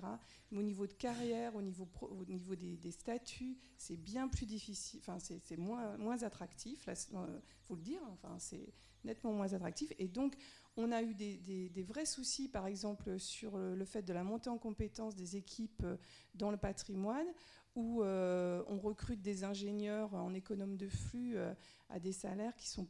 Alors, même s'il y a l'autonomie, c'est ça le problème, c'est que normalement les, présidents peuvent euh, décider, euh, enfin ils peuvent, mais il faut qu'il y a des gouvernances, des décisions au conseil d'administration, etc., qui font qu'au final c'est trop, lourd et ils ne prennent pas cette décision-là. Et donc euh, concrètement, les gens sont vraiment moins bien payés dans ces métiers-là. Et on a du coup du, mal aussi à garder de la compétence parce que les gens viennent, c'est des projets passionnants. À, Grenoble, par exemple, ils ont fait une équipe sur le plan campus, mais le plan campus est en train de se terminer. Bah, les gens retournent et ils sont, ils sont captés par d'autres acteurs parce qu'ils ont une culture du, du enfin de, ça les mène en situation de projet complexe, etc. Donc avec plein d'acteurs et ils se, ils se, qualifient. Donc ils ont fait un peu, euh, voilà, sur la rémunération, ils ont, Mais du coup, ils ont aussi acquis de la compétence, ils repartent. Et donc, on a du mal aussi à garder. C'est un vrai problème. moi, là-dessus, sur les compétences, moi, ce que je constate, donc, je suis dans ce milieu-là depuis 2014, c'est réellement une mutation, euh, une, montée en compétences des directeurs du patrimoine qui sont embauchés. Ça, c'est très, très clair. Euh, qui viennent souvent des collectivités, d'ailleurs. Euh, donc ça, c'est un signe quand même. Et là, c'est les CA, c'était des établissements qui potent là-dessus. Il y a une problématique de grille qui est hallucinante. En plus, quand on regarde les grilles de l'enseignement supérieur et de la recherche, il n'y a rien qui correspond à nos métiers. C'est-à-dire que moi, quand je fais les évaluations de mes collaborateurs, il y a 2-3 ans, maintenant, c'est les mêmes, c'est bon. J'appelais RH, je disais, Annick, qu'est-ce que je fais là? Il n'y a rien qui correspond. Enfin bon, on le sent, on le sent. C'est les métiers, c'est une question de métier. Donc ça, on le sent. Ça induit des problématiques de salaire telles que tu exposais. Après, il y a des subterfuges pour régler ça, mais c'est jamais simple, quand même, quand même. Et puis, et puis je dirais au niveau d'un organisme, d'une entreprise, ça a quand même du sens, quoi, parce que les, bref. Euh, et puis, euh, sur les, problématiques d'équipes comme nous, moi, nous, on est 28, hein, mon équipe. Euh, moi, ceux qui sont partis, ils sont partis pour aller faire des hôpitaux de 2000 lits, les bâtiments du Premier ministre. Donc, je pense que le passage, il n'est pas. c'est dans des équipes. Hein, pas voir le Premier ministre tous les jours, mais enfin, c'est des, des, jobs des qualifiants, très qualifiants. Donc, ça, moi, c'est ce que je leur dis, et ils le savent. Mais moi, la question, c'est, j'ai bien expliqué que nous, on était juste, euh, notre programme de travaux est lié au financement, au programme d'investissement. Moi, en 2021, euh, je ne sais pas si, euh, je sais pas ce qu'il y a derrière. Donc, mes équipes, à coup de contrat de deux ans ou de trois ans, enfin, c'est pas. On construit de la compétence qui peut. Je pense qu'à l'EPORIF, il, y, a des questionnements qui ont pu être peut-être les mêmes, encore que les territoires soient pas les mêmes, mais c'est une compétence qui peut complètement se, disparaître aussi. Bon, voilà. Euh, il faut le savoir. Elle n'a a aucun caractère de pérennité puisque elle est, elle est conditionnée par les programmes d'investissement.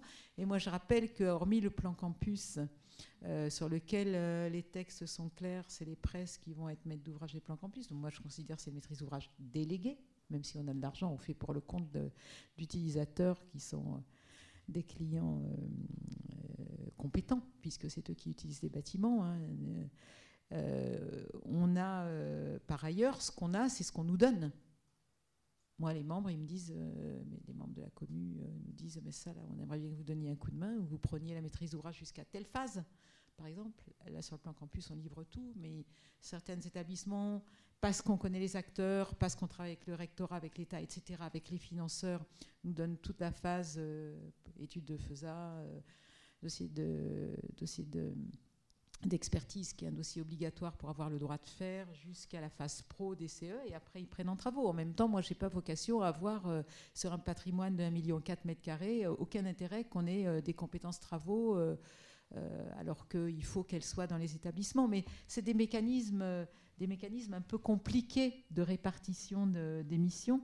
Donc là, la, personnalité, la façon dont on a, la souplesse que l'on a de, rendre le service en disant on fait du sur-mesure, vous voulez de nous jusqu'à la phase pro, on fait la phase pro. Enfin, c'est aussi une attitude. Si on a une attitude hégémonique, euh, on va se faire exploser en cinq minutes. Donc, c'est, enfin, moi, c'est pas ma culture. Euh, puis, comme je dis à mon président, l'essentiel, c'est que le projet sorte. Mais il y a des, jeux de, de, Enfin, bon, voilà, il faut savoir jouer avec ça. Euh, et c'est extrêmement important. Et puis, euh, je répète, une compétence sur laquelle euh, on n'a aucune garantie de pérennité pour les raisons que j'ai exposées. je voulais juste ajouter une chose. Il y a une compétence qui fait partie justement de cette évolution de compétence, c'est la compétence politique. Et c'est en particulier, et là on voit d'ailleurs une évolution intéressante, mais c'est en particulier dans les équipes présidentielles, les VP immobiliers ou, ou toute autre chose, euh, on voit peu à peu une montée en puissance de gens qui se spécialisent vraiment là-dedans, euh, qui commencent à y comprendre quelque chose, ce qui n'est pas forcément, nous, universitaires, notre vocation première. Et je pense que c'est aussi un élément très important. Et pour la pérennité, c'est important que euh, la, compétence politique soit présente et que l'habitude soit prise, que ça fait partie de la gouvernance et qu'il doit donc y avoir des gens qui sont des spécialistes dans les équipes présidentielles. Et bon, là, j'aurais quelques exemples intéressants, y compris des gens qui passent à travers plusieurs équipes présidentielles, parce que j'ai un exemple très précis en tête de quelqu'un dont j'ai dirigé la thèse, mais avant, autrefois, euh, mais qui passent à travers les équipes présidentielles parce que euh, les présidents successifs se rendent compte que c'est la bonne personne et qu'il euh, faut la garder si on veut préserver une compétence euh, sur la durée. Alors moi j'ai un exemple pour compléter ça du VP immobilier de Lyon 1. Hein. Lyon 1 c'est la plus grosse université de Lyon, 500 000 m2 de patrimoine. Excusez-moi, je ne raisonne qu'en patrimoine. Bref, avec fac de médecine, etc. Le VP IMO, Frédéric Fleury, est maintenant le président de Lyon 1. Donc là, je peux lui dire que lui, quand on lui parle plan campus, il comprend et à l'inverse, mais ça veut dire autant de choses, nous, on a des VP à la commu, vie étudiante, études doctorales, etc. Il n'y a pas de VP IMO, c'est mon président qui est VP, qui voilà. Donc c'est voilà. Et ça, je pense que vous avez tout à fait raison, c'est-à-dire que c'est un sujet qui est vraiment, euh, ouais, là vraiment vraiment qui, sort avec beaucoup de, beaucoup de force. par rapport à la, question que, posait François Loscheider sur la situation francilienne, donc, vous évoquiez la fragmentation évidemment institutionnelle, politique, mais aussi euh, le nombre de communes, euh, enfin la complexité. Est-ce qu'on a épuisé entre guillemets le sujet? Est-ce qu'il y a d'autres choses à dire pour essayer d'analyser un, peu, un peu plus euh, à la fois cette singularité francilienne, mais aussi ce qui avance dans des projets? Peut-être ce qui recule, je ne sais pas. Mais oui, monsieur. Oui, peut-être ce qui recule, effectivement. Euh, Patrick Legal de la communauté d'Aglo Paris-Saclay. Euh, ben, nous, ça, ça, avance plutôt bien. Avec, euh, bon, on a eu un peu de, de mal au démarrage avec la création d'un établissement public et autres. Mais, maintenant, il y a vraiment un travail collaboratif entre l'Université Paris-Saclay, l'EPA et la communauté d'Aglo. D'ailleurs, tout s'appelle Paris-Saclay. Et et, finalement, voilà, on, partage ce grand dossier tous ensemble. Euh, à tel point que là, euh, on va avoir euh, le schéma directeur de, la fac dans le Paris 11 qui, qui va, qu'on est en train d'achever, et avec la volonté de l'université d'ouvrir vraiment l'université sur la ville, sur la ville d'Orsay, sur la ville de Bure. Donc nous, globalement, ça, se passe plutôt bien. Alors ensuite, on, a, c'est assez amusant, euh, on a un étudiant euh, plutôt 2.0, excusez-moi, euh, on a un étudiant plutôt assez, assez novateur sur le plateau de Saclay, et qui, alors que jusqu'à présent, tous les étudiants voulaient partir à Paris dès, la fin des cours, là, il y, a, vraiment une volonté d'avoir une vie de campus. Et donc, ils sont vraiment en attente d'avoir une vraie vie sur le plateau. Et autrement, euh, ben, si les choses n'arrivent pas, on s'aperçoit qu'ils créent, créent d'eux-mêmes les choses. Ils créent des applications, des plateformes. Euh, ils sont en train de monter des circuits courts avec les agriculteurs. Et euh, ils sont assez drôles. Ils ont même pris contact avec le cabinet du Premier ministre pour se plaindre du retard de la ligne 18 du métro. Donc ils sont très très très actifs. Mais ben, derrière tout ça, nous, on est toujours très demandeurs de, d'avoir euh, des réflexions sur l'ancrage territorial, parce qu'on fait quand même une ville euh, qui sera composée à 70%, 80% d'étudiants. Donc comment on fait euh, vivre une ville 6, 8 mois par an, comme ça a été évoqué tout, 8 mois par an, comme ça a été évoqué tout à l'heure. Et on est également demandeur d'avoir des, des, critères internationaux pour savoir qu'est-ce qu'un étudiant international est en droit d'attendre pour, pour venir sur un cluster comme le nôtre. Voilà si vous permettez, il y a juste une remarque que je peux faire. Les 6 ou 8 mois par an, ce sera bientôt du passé. C'est-à-dire qu'on on va de plus en plus vers des durées beaucoup plus longues, euh, avec tout ce qui se met en place dans les différentes manières d'organiser des modules de formation, etc., etc. Donc ce sera au moins, au moins 10 mois par an ou 11 mois par an. Très vite, à mon avis.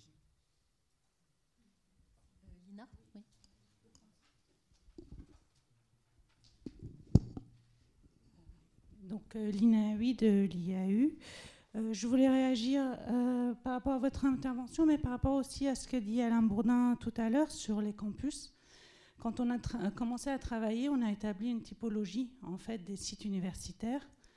Il y avait le type campus, mais il y avait aussi le type universitaire en ville, dont le quartier universitaire. Et on s'est vite posé la question de savoir si l'avenir d'une université, c'était de devenir un quartier universitaire mais en fait, on a vraiment cette spécificité du campus éloigné et qui doit se transformer par lui-même et qui n'a pas forcément cette relation à la ville euh, vraiment de proximité. Euh, et puis, la, deuxième, euh, ma deuxième remarque, c'est que vous avez dit tout à l'heure qu'on peut plus s'appuyer justement sur ce travail avec les étudiants. plus ou moins, ou c'est pas ce qui fait la base. On est aussi parti au début de notre étude en se disant il ne peut pas y avoir projet d'aménagement sans, projet, euh, sans lien avec le projet scientifique. Et, euh, Et puis, on a tout de suite eu des remarques qui nous disaient, mais les universités, les présidents des universités, leur métier, c'est pas l'aménagement. Tout de suite, c'est l'enseignement cette complexité euh, et cette réalité au territoire, on voit des initiatives étudiantes monter parce qu'ils ont besoin d'avoir quelque chose qui se produit, ils ont peut-être besoin de s'identifier à leur, euh, à leur euh, site, à leur lieu d'enseignement. aux États-Unis, on est fier de, de, venir de, de, telle université. On a l'impression que dans beaucoup d'universités françaises, on est juste de passage, il ne se passe rien. Donc tout ça pour dire que euh, il y a bien sûr les décisions amont, le projet scientifique, le projet d'aménagement et de lien territorial. Il y a aussi le projet euh, de, des étudiants qui partent de là et qui essaient de créer leur cadre de vie. Comment on peut arriver euh, à un moment à, faire que toutes ces initiatives se croisent et s'enrichissent? Moi, j'ai quelques exemples D'abord de ce qu'une université en centre-ville a produit euh, sur l'université des Quais. Vous avez quelques photos, donc vous voyez bien que c'est en hyper centre-ville de Lyon. Et quand le SDU a été fait il y a 10 ans, on disait c'est le quartier latin. Moi, ça me faisait un peu rigoler, tous ces termes comme ça. Sauf qu'aujourd'hui, et nous sommes installés juste à côté, c'est faramineux. Quoi. Et ça a construit en 10 ans une économie où, euh, notamment, tout ce qui est euh, créatif est là les restaurants, euh, des restaurants où on mange bien un petit budget, il y a des épiceries, machin partout. Et ce quartier a pris une valeur foncière euh, énorme du fait de cette dynamique euh, liée véritablement à la vie étudiante en ville. Donc ça, c'est oui, il y a une vraie influence de la vie étudiante sur les évolutions, mais vraiment, enfin, je sais pas, François, tu vois en disant comment ça s'est c'est un bouleversement total. C'était des quartiers où il y avait, euh, c'était pas cher, c'était des quartiers extrêmement populaires. Alors bien sûr, gentrification, ok, mais enfin en attendant, euh, il y a une offre, ça, ça, a fait une mutation en 10 ans, donc ça c'est une partie de la réponse. Et euh, votre, alors sur la vie étudiante, moi je voulais juste citer un service qu'on fait. D'ailleurs, c'est, moi j'ai une partie euh, comment dire, immobilière et une partie vie étudiante. J'ai un, un, petit service vie étudiante de 5 personnes. Et on fait notamment depuis 4-5 euh, ans, on accueille dans nos locaux pendant deux mois euh, le Students Welcome Desk, c'est-à-dire que quand vous avez des étudiants étrangers qui arrivent, bah, ils font comme les étrangers, ils font la queue à la préfecture hein, pendant des heures et des heures. Et on a construit, alors toujours cette histoire du partenariat avec la préfecture, le CRUS, les, euh, les mutuelles santé, enfin tous les acteurs, euh, un accueil qui évidemment, euh, on accueille en deux mois 7500 étudiants étrangers qui viennent pour...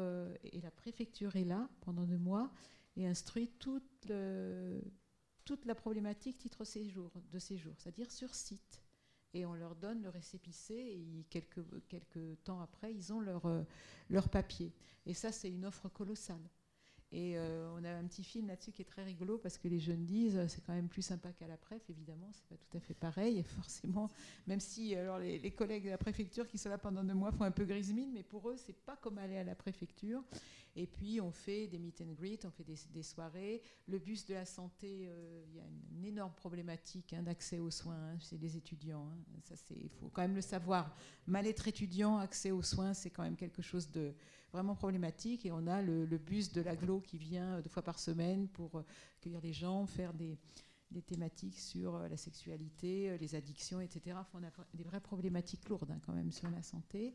Et je pense que cette offre-là, euh, c'est quand même quelque chose dit, en termes d'accueil, en termes d'expérience de parcours euh, étudiant à Lyon, c'est vraiment quelque chose. Et maintenant, on veut développer ce service par différents euh, euh, différents outils, dispositifs, événements avec les étudiants tout au long de l'année de façon à ce que, et pour tous les étudiants, c'est-à-dire au-delà des étudiants internationaux. Donc je pense que ça, c'est quelque chose d'important dans l'expérience étudiante, la façon dont vous êtes accueillis, y compris avec des choses. C'est hyper compliqué. Vous êtes étranger, vous arrivez dans un pays, l'administration française, c'est un truc redoutable. Enfin, ces services-là, c'est essentiel. Et nous, on fait, on a un fonds d'initiative étudiante où on a 50 000 euros par an et on subventionne des projets montés par des étudiants d'associations différentes. Et euh, ben on fait, euh, il y a un fonds d'initiative étudiant classique, donc ils ont des idées, ils font des pièces pour, euh, voilà, ils ont des soirée d'accueil étudiant. Et vraiment, on fait des thématiques accueil, par exemple, et on dote plus. Euh, au lieu que ce soit 5 000 euros maxi, c'est 7 000. Enfin, on a tout un tas de, dispositifs pour inciter à ce qui fait, euh, je dirais, une qualité d'accueil. Voilà, il n'y a pas que le matériel, hein, il y a la façon dont, immatériellement on facilite ce parcours. Et, je rajouterais juste, puisque vous parliez des enjeux de santé ou aussi les questions de pauvreté étudiante, de niveau de vie étudiante, avec le fait que j'ai pas le chiffre en tête, mais euh, quel est le pourcentage d'étudiants qui travaillent euh, Il est dans les universités euh, important aujourd'hui. Les étudiants ne sont pas forcément qu'étudiants. Alain Oui, je voulais juste, un, revenir sur la diversité des situations, en particulier en Ile-de-France. ce qui se passe à Paris-Saclay, ne euh, va pas forcément se passer euh, dans plein d'autres sites euh, universitaires. Et, je, bon, ne veux pas prendre un exemple qui serait un peu polémique, mais bon. D'autre part, c'est hyper important et je pense que par, par rapport à toutes les questions qu'on se pose, la diversité des situations, c'est la première clé. Et ce qui veut dire qu'il n'y a pas un projet à reproduire, il y a des projets spécifiques à faire sur chaque site. C'est extrêmement important. La deuxième chose, c'est que Fabienne a, utilisé, à mon avis, un terme central, qui est celui d'offre. C'est ça qui me fait un peu... Ça me permet d'expliquer pourquoi je réagis un petit peu sur les demandes des étudiants, etc. La capacité, le problème, c'est la capacité des universités à intégrer. Capacité d'intégration des universités, ce qui passe à la fois par leur fonctionnement interne, peut-être bien qu'une université euh, dans laquelle toute une partie des profs euh, habitent tout près de l'université, à Orsay par exemple, euh, qu'une université qui par ailleurs a des médailles Fields, même si ça n'a rien à voir, qui par ailleurs ceci, ceci, cela, elle a des capacités d'intégration à condition que par ailleurs elle ait une offre. Et donc tout ça, ça, tout ça, ça forme un ensemble. Tout ça, ça forme un ensemble qui renvoie quand même à la stratégie de l'université et à la manière dont elle définit son identité en, tant qu'université, sa capacité d'intégration. Et c'est vrai que, soyons clairs, là où les premiers cycles marchent mal, dans les universités où les premiers cycles marchent mal, bah, le problème de la réponse à la demande étudiante, ce sera toujours un problème. Et ils vont travailler, et ceci et cela, parce que les premiers cycles marchent mal, euh, pour des raisons euh, multiples, et que euh, de ce fait, on intègre mal. Et que les enjeux, c'est quand même les enjeux d'intégration. Après, dans les enjeux d'intégration, on n'est pas obligé d'être bête, c'est-à-dire qu'on peut réfléchir à l'offre qui va bien. Quoi. exemple lyonnais. Oui. juste un truc, la studentification, comme ils disent en anglais, c'est pas si mal. Là où ça existe, ça marche plutôt pas mal. C'est plutôt de la gentrification douce, euh, à l'opposé d'autres formes de gentrification beaucoup plus brutales. C'est pas forcément si mal. Oui, Antoine Valbon, euh, Grand Orly Seine-Bièvre. À la fois réagir sur euh, le, rebondir sur, le titre même de, ce petit déjeuner universitaire lien réinventé et sur euh, la question que pose Alain Bourdin de, passer des attentes à la prospective. les territoires en Ile-de-France, en tout cas celui sur lequel je, suis positionné, sont très participatif, très, intégré euh, dans, euh, dans le travail avec, euh, avec les universités. On a des conventions avec, Sorbonne Nouvelle, on a des conventions avec, Paris-Est-Créteil, des collaborations sur, plusieurs clusters, je pense au cluster au milieu sol, donc des imbrications fortes sur le rôle des, universités dans le territoire, sur le développement du territoire, sur la formation des jeunes qui habitent sur le territoire, toute une série d'enjeux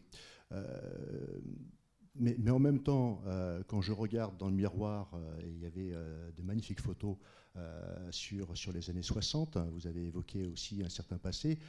Je, me souviens de tout, du, tout début des années 80. En 80, j'écumais les universités françaises en tant que dirigeant syndicaliste de l'UNEF.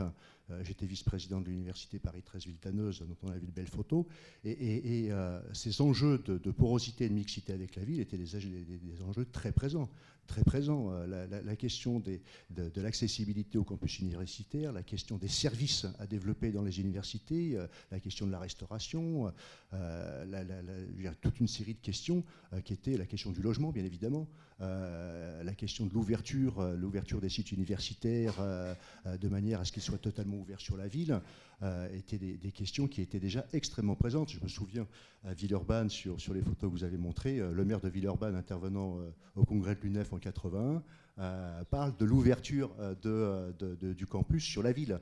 Euh, donc c'est vraiment des enjeux qui sont extrêmement forts.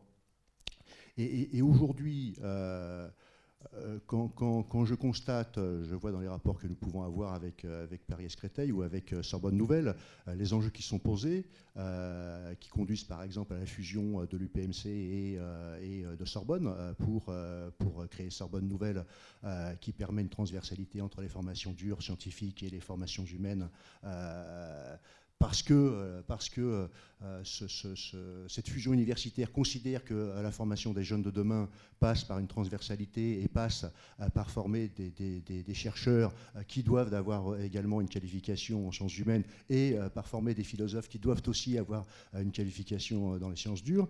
la question des campus, où on, peut traiter Saclay d'une certaine façon, mais traiter euh, des universités intramuros Paris d'une autre façon. Je rebondis donc sur la question, et je pose la question à Alain Bourdin, sur euh, passer euh, des, attentes à la prospective. C'est finalement, sur ces 30 dernières années, quelle université de demain on veut? Et, je, me demande si ce n'est pas cette question fondamentale qui permet de traiter la, place de l'université dans la ville. vous arrivez de Chine, euh, mais on peut prendre l'exemple des États-Unis. Le type de formation euh, qui conduit à avoir des campus fermés, c'est des choix. C'est des choix de ce qu'on veut en termes de, formation universitaire. Euh, et, le sentiment que j'ai, c'est que ces choix-là en France, on ne les fait pas. Et finalement, on va renvoyer aux universités elles-mêmes des choix qui vont effectivement, à l'arrivée, impliquer les rapports qu'ils vont avoir avec les collectivités territoriales. Alors que ces choix-là, euh, ça pourrait être des choix d'État. Euh, alors, il nous reste, normalement, on a épuisé le temps. Euh, on va encore se donner 5, enfin, 10 petites minutes, si, si vous en êtes d'accord, pour, pour conclure. il y avait d'autres questions. Donc, peut-être, moi, je propose qu'on fasse passer le micro. Vous vous présentez, vous posez rapidement votre question. On prend encore, voilà, une, deux. Allez, on prend encore deux questions rapidement et on redonne la parole aux intervenants. Merci. Bonjour, Delphine Pelade, je suis directrice enseignement supérieur orientation à la région. Je ne vous ai pas entendu beaucoup mentionner la région, donc je voulais savoir un peu quel euh, lien et quel partenariat vous aviez éventuellement avec votre région. Et autre question, vous avez mentionné le, le CPER comme étant une de vos sources de financement importantes. Comment vous verriez, quelle méthodologie de préparation du prochain CPER vous verriez, quels, peuvent être le rôle des vice-présidents, des présidents pour euh, voilà, euh, des, universités, des communes pour euh, participer à, cette oui, vous savez définition des nouveaux CPER, si jamais. Excusez-moi, on va c'est une question, question importante, effectivement, le rôle de la région. Oui. Donc moi, je me présente Agathe Desmesures, architecte qui travaille à la fois dans le domaine de la santé et de l'enseignement et l'université. Et je, me, je voulais vous poser la question, comment vous voyez le rôle particulier des CHU dans le paysage de l'université? Si vous le voyez, c'est une question euh, effectivement euh, très particulière. Alors, je, on redonne, je redonne la parole à euh, Qu'est-ce qui démarre? Alain? Je, vais essayer d'être rapide en me servant de, deux références. Euh, la première, c'est aux États-Unis, il n'y a pas un modèle. Euh, il y a des modèles antagonistes.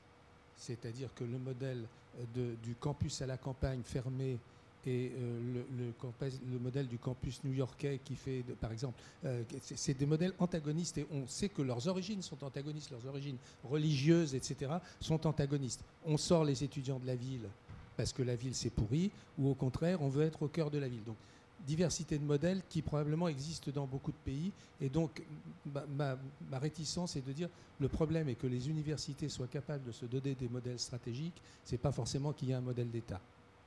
Euh, c'est en tout cas pour moi, c'est au moins un débat euh, assez important euh, de, de, savoir ça. Et ce que je trouve, c'est qu'avec les euh, les, trucs successifs, parce que moi je veux bien être gentil et penser que la fusion de Paris 4 avec euh, Pierre et Marie Curie, c'est juste pour euh, l'enrichissement de la formation, etc. Mais enfin, c'est surtout pour les classements internationaux. et donc, et, d'autres enjeux de ce genre-là. Et donc, moi je pense qu'un des problèmes, c'est que à, faire bouger beaucoup les universités, ce qui aussi a du sens, hein, les communes, tout ça, ça peut avoir parfaitement du sens, mais qu'on a affaibli pour l'instant la capacité des universités à se définir, à se donner une identité, à se donner une stratégie. Et quand on aura fait un certain nombre d'opérations qu'il faut faire, je pense qu'on fait trop de fusions, mais enfin bon, il y, a un certain nombre de, de remaniements de la carte universitaire qu'il faut faire. Quand ce sera fait, il faudra sérieusement donner aux universités la capacité de se définir vraiment une identité. Parce que là, pour le coup, actuellement, c'est plus tout à fait au premier plan. Et la deuxième chose, pardon, je suis trop long, c'est que en me replongeant dans, ce qui se passait dans les années 60 autour, euh, notamment de Pierre Mendès France, les différents colloques qui se sont passés, les questions qui sont posées aujourd'hui étaient là. Et donc, on a une lenteur historique. Le, moment où on formule les questions et le moment où on commence les traiter, c'est très très long. Et c'est la même chose pour, pour, à mon avis, la prospective universitaire. Ça fait des années qu'on voit clairement que les nouvelles technologies changent un certain nombre de choses, que la manière de travailler euh, scientifiquement, la manière de créer des entreprises, enfin tout un tas de choses changent ce que va être l'université. Euh, le problème, c'est le temps de latence entre le moment où on sait bien tout ça et le moment où on commence à se poser des questions efficacement de la manière dont on va y répondre. Et pour moi, quand je dis qu'il faut faire de la prospective, c'est pour essayer de raccourcir ce temps de latence.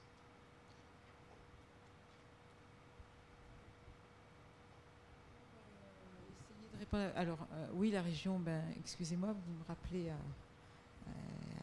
au fait que c'est un partenaire essentiel.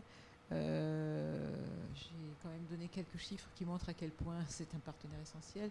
Des dispositifs extrêmement importants, un comité d'objectifs et de moyens, hein, euh, qui a un gros travail qui est fait sur tous les domaines dont euh, chez nous c'est beaucoup la santé, sur laquelle la région est très positionnée. on, travaille constamment, on conventionne avec la région. sur l'économie aussi, et le CPER, qui est un vrai sujet. Et moi, sur le CPER, j'aimerais juste. Donc, on a été sur le dernier CPER, les financeurs ont, décidé que nous soyons coordonnateurs. Comme le CPER, on parlait de temps, euh, les résultats du CPER précédent, c'était euh, des niveaux d'engagement extrêmement faibles par rapport aux moyens. qu'avait donné au projet décidé par le CPER, on, a donné à la commune le pilotage la coordination du CPER. Ma foi, on s'en est pas si mal sorti puisque pense qu'on aura utilisé, euh, on aura peut-être un an de retard, mais ça correspond au un an de retard que finalement qui vont bien aller pour tout le monde, y compris financièrement, donc on est, on est plutôt pas mal. Euh, moi, j'aimerais bien travailler autrement sur le contrat de plan État-région, parce que quand vous faites le tour des fiches qui sont faites par les établissements en disant je veux absolument faire ça, euh, ça coûte 15 millions, machin, vous dites, et tout le monde y va comme ça. Et au lieu de nous, le boulot qu'on a eu de coordonnateur, c'est à un moment donné d'aller vers les financeurs en disant non mais ça c'est pas très bien, ça c'est pas très bien, mais je dis pas que c'était pas sérieux, c'était extrêmement sérieux, mais c'était pas outillé. Et moi ce que j'aimerais vraiment, c'est qu'on ait euh, un peu d'argent pour réfléchir intelligemment, pour faire un bout d'étude un peu, intelligent avant de faire des bouts de préfesa, euh, pour avoir des argumentaires en disant oui, ça c'est pertinent par rapport à l'établissement, par rapport à sa stratégie. Et moi, ce que je reproche un peu au programme d'investissement, c'est de, nous forcer à travailler. Enfin, on travaille mal, quoi. On travaille mal. Enfin, moi, je veux dire, on pourrait travailler bien mieux. Euh, le plan campus, il a été fait euh, à l'arrache. Alors, moi, je suis très contente. Il y avait des évidences, mais euh, c'est fou entre le temps que mettent les opérations à sortir. Et, le fait que si on mettait un peu d'argent pour réfléchir et un peu de temps, je pense qu'on on ferait des choses bien plus pertinente, dans de meilleures conditions pour tout le monde, pour les établissements comme pour les projets, comme pour les financeurs. Après, il y a des opportunités politiques, moi, que je ne discute pas, hein. mais, mais, mais, pas que. Mais pas que. Si à la limite on nous dirait je finance ça, je finance ça, je finance ça, je finance pas, ce sera une autre règle du jeu. Ce n'est pas celle-là. On nous dit euh, évaluez vos besoins, faites des, pré-programmes. Enfin, je veux dire, euh, les services, les services patrimoine ont un tout petit peu travaillé, mais moi je suis vraiment un petit peu déçue que par rapport à la rareté des financements, on n'exige pas un peu plus d'intelligence. C'est-à-dire que si on a 207 millions d'euros hein, sur notre sur Lyon-Saint-Étienne, hein, pas sur euh, l'ensemble de la région. Moi, je pense qu'on aurait mis, euh, allez, 300 euh, 000 d'études pour réfléchir un peu plus avant. Hein, si je fais le pourcentage, franchement, on aurait eu beaucoup plus de robustesse pour expliquer ça avec une entrée stratégique. Voilà, moi c'est un peu ce que je regrette. alors je vous parle à vous parce que c'est la région, je dire la même chose aux collègues de la métropole qui sont complètement d'accord. Nos collègues techniciens, on est tous là-dessus. Franchement, hein, on mettrait un petit pourcentage pour faire un peu de préfesa intelligente collant à la stratégie. Euh, on ne mettrait pas plus de temps à monter le CPER. L'autre jour, on a inauguré une partie de mise à disposition de l'ENS. Tout le monde était très content. On a fait prendre des ans de crémaillère et le président est arrivé en disant Bon, alors, Plan Campus 2009, euh, donc on a mis 8 ans pour monter le projet, et vous, alors c'est un PPP, un gros vilain mot, mais vous, vous sortez, vous sortez le M, euh, c'est le M7 en un an, vous nous mettez 10 à 1, pas mal. Ça prouve à quel point on est mauvais. Je veux dire, euh, voilà. Donc, temps de projet, c'est 10 ans avant de passer toutes les, toutes les haies administratives, financières, et puis les projets, on les fait sortir en deux ans. Je pense que dans ce temps-là, on peut se payer le luxe d'une vraie réflexion stratégique euh, sur un, coût. Et moi, je dis, plus, moins on a d'argent, plus il faut l'utiliser intelligemment, quoi. Qu'on nous paye un peu d'études pour faire un peu de... On nous parle de stratégie de valo tous les jours et vous faites les CPR à la ramasse. Euh, enfin, voilà. Moi, vraiment, hein, euh, si j'ai un souhait, c'est si on peut faire un an avant de la préfesa et de sortir des dossiers propres à nos financeurs, je pense que pour le profit de tout le monde.